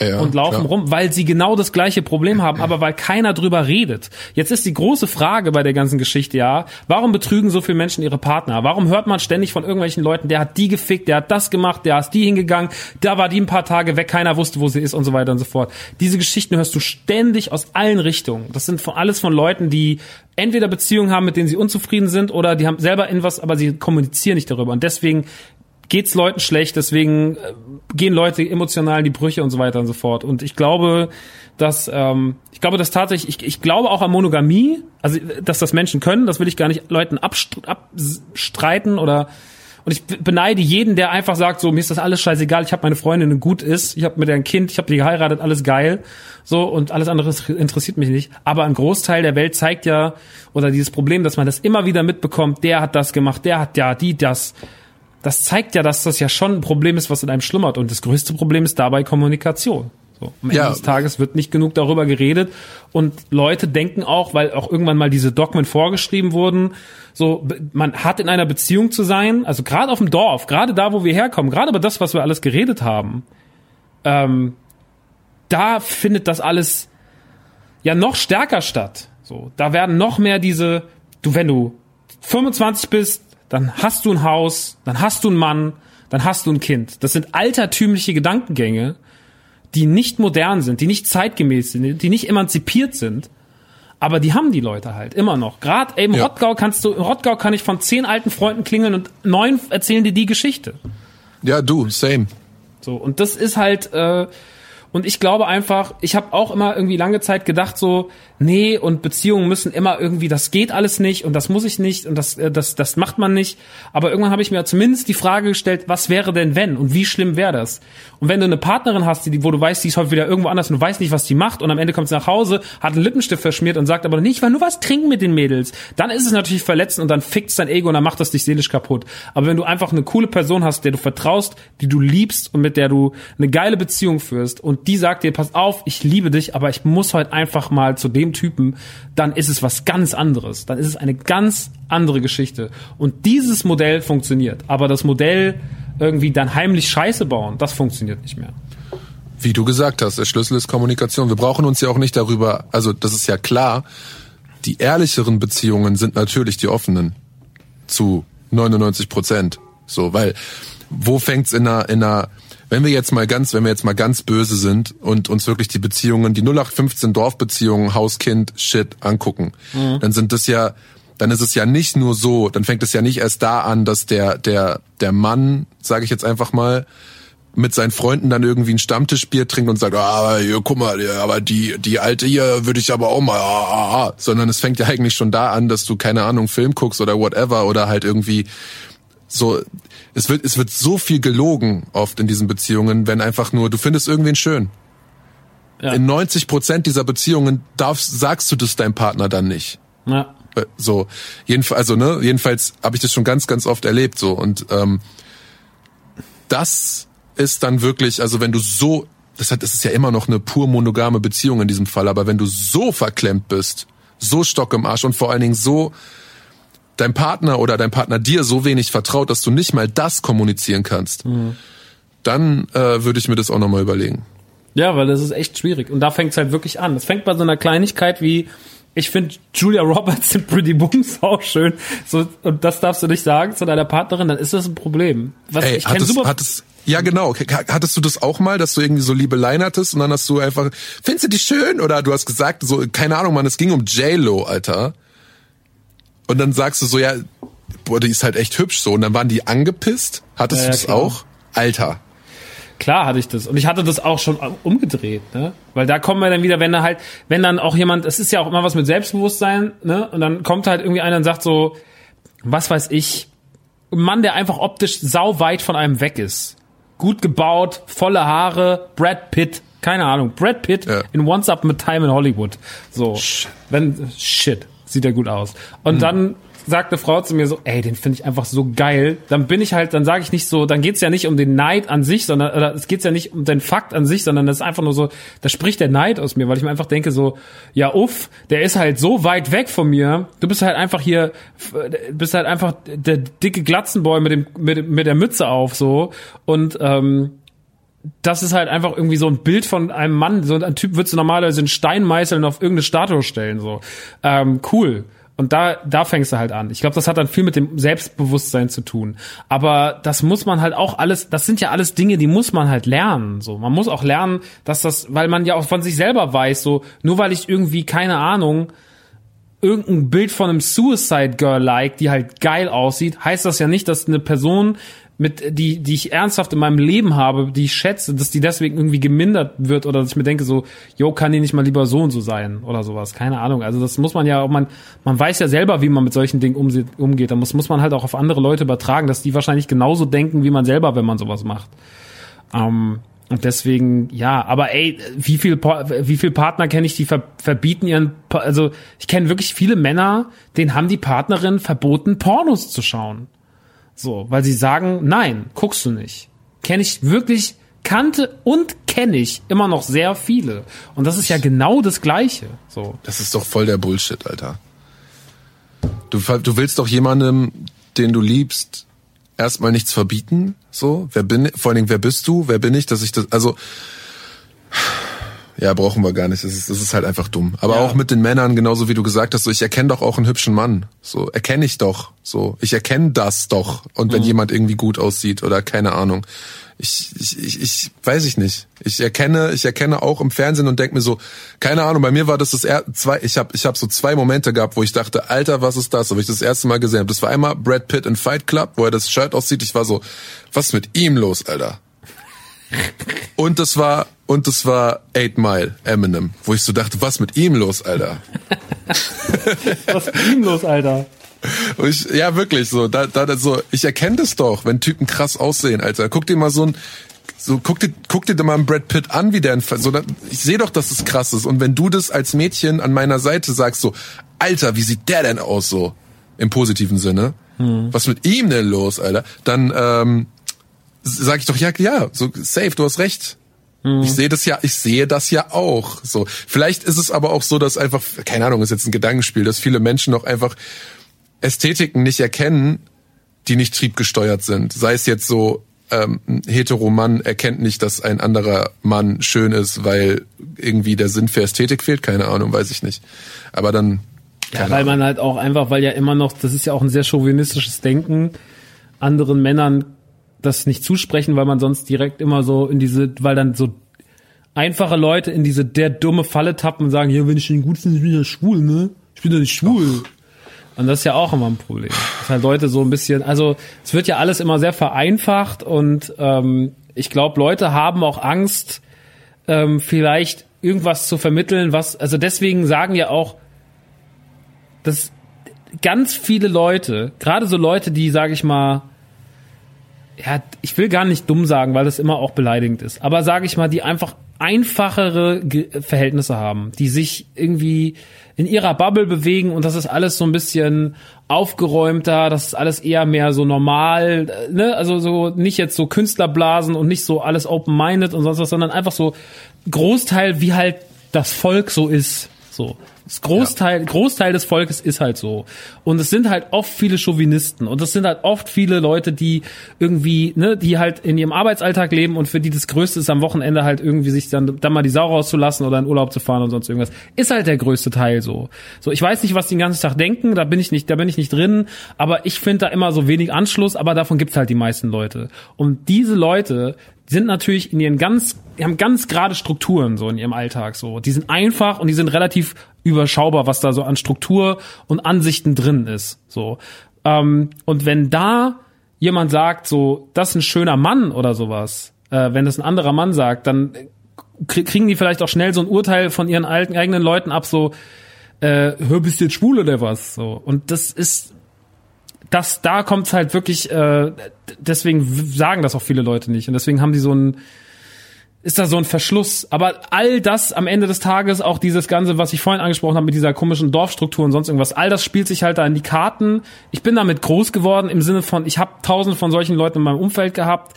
Es ist gar nicht so leicht, das alles zu beschreiben, ähm, ohne dass es irgendwie oben herab klingt, weil das will ich auch nicht, dass es von oben herab klingt. Da waren viele Leute dabei, die ich immer sehr gemocht habe und auch mag. Aber ich verstehe, wie sie ticken und ich verstehe, wie es funktioniert. Ich war viel damit in Kontakt ähm, mein Freundeskreis, wie gesagt, bestand früher nur aus solchen Leuten oder aus vielen solchen Leuten. Deswegen hat man auch irgendwann sich davon ein bisschen distanziert und hat sich andere Leute gesucht, weil, ey, als ich die vor ein paar Jahren nochmal alle gesehen habe, so, ich weiß noch, da stand ich irgendwann mal vor acht Jahren auf einem Beatsteaks-Konzert.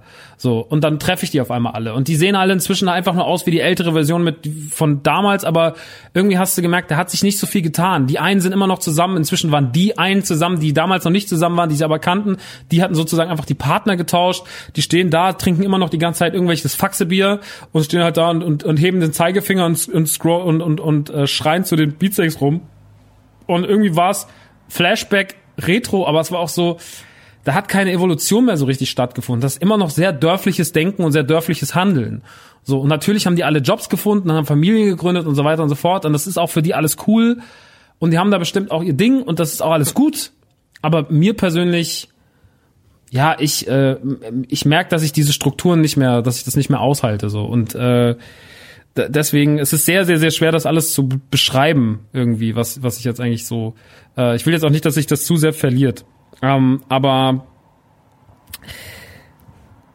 diese Einfachheit oder diese, dieses Dinge nicht so verkrampft so sehen wollen, wie man es gelernt hat, das verschließt halt auch viel und das kann am Ende des Tages auch ähm, den Blickwinkel auf sowas wie eine offene Beziehung oder sowas zumachen, weil man einfach sagt, so das gehört sich einfach nicht. So, aber das äh, muss, das stimmt nicht wenn man es richtig angeht, kann das alles passen. Es und kann alles, es kann alles stattfinden und alles passieren, wenn du halt mit, wenn du halt ehrlich bist und halt alles kommunizierst offen. Absolut. Also Aber egal, egal in welche, außer, außer halt, wenn du halt in einem Shovi-Kreis bist und dich vielleicht outest, als, als egal was, mhm. Ne, dann kannst du halt irgendwie auf die Schnauze fallen, aber dann ist es halt auch vielleicht nicht der richtige, der richtige Freundeskreis, nee, keine natürlich Ahnung. Ist es dann nicht.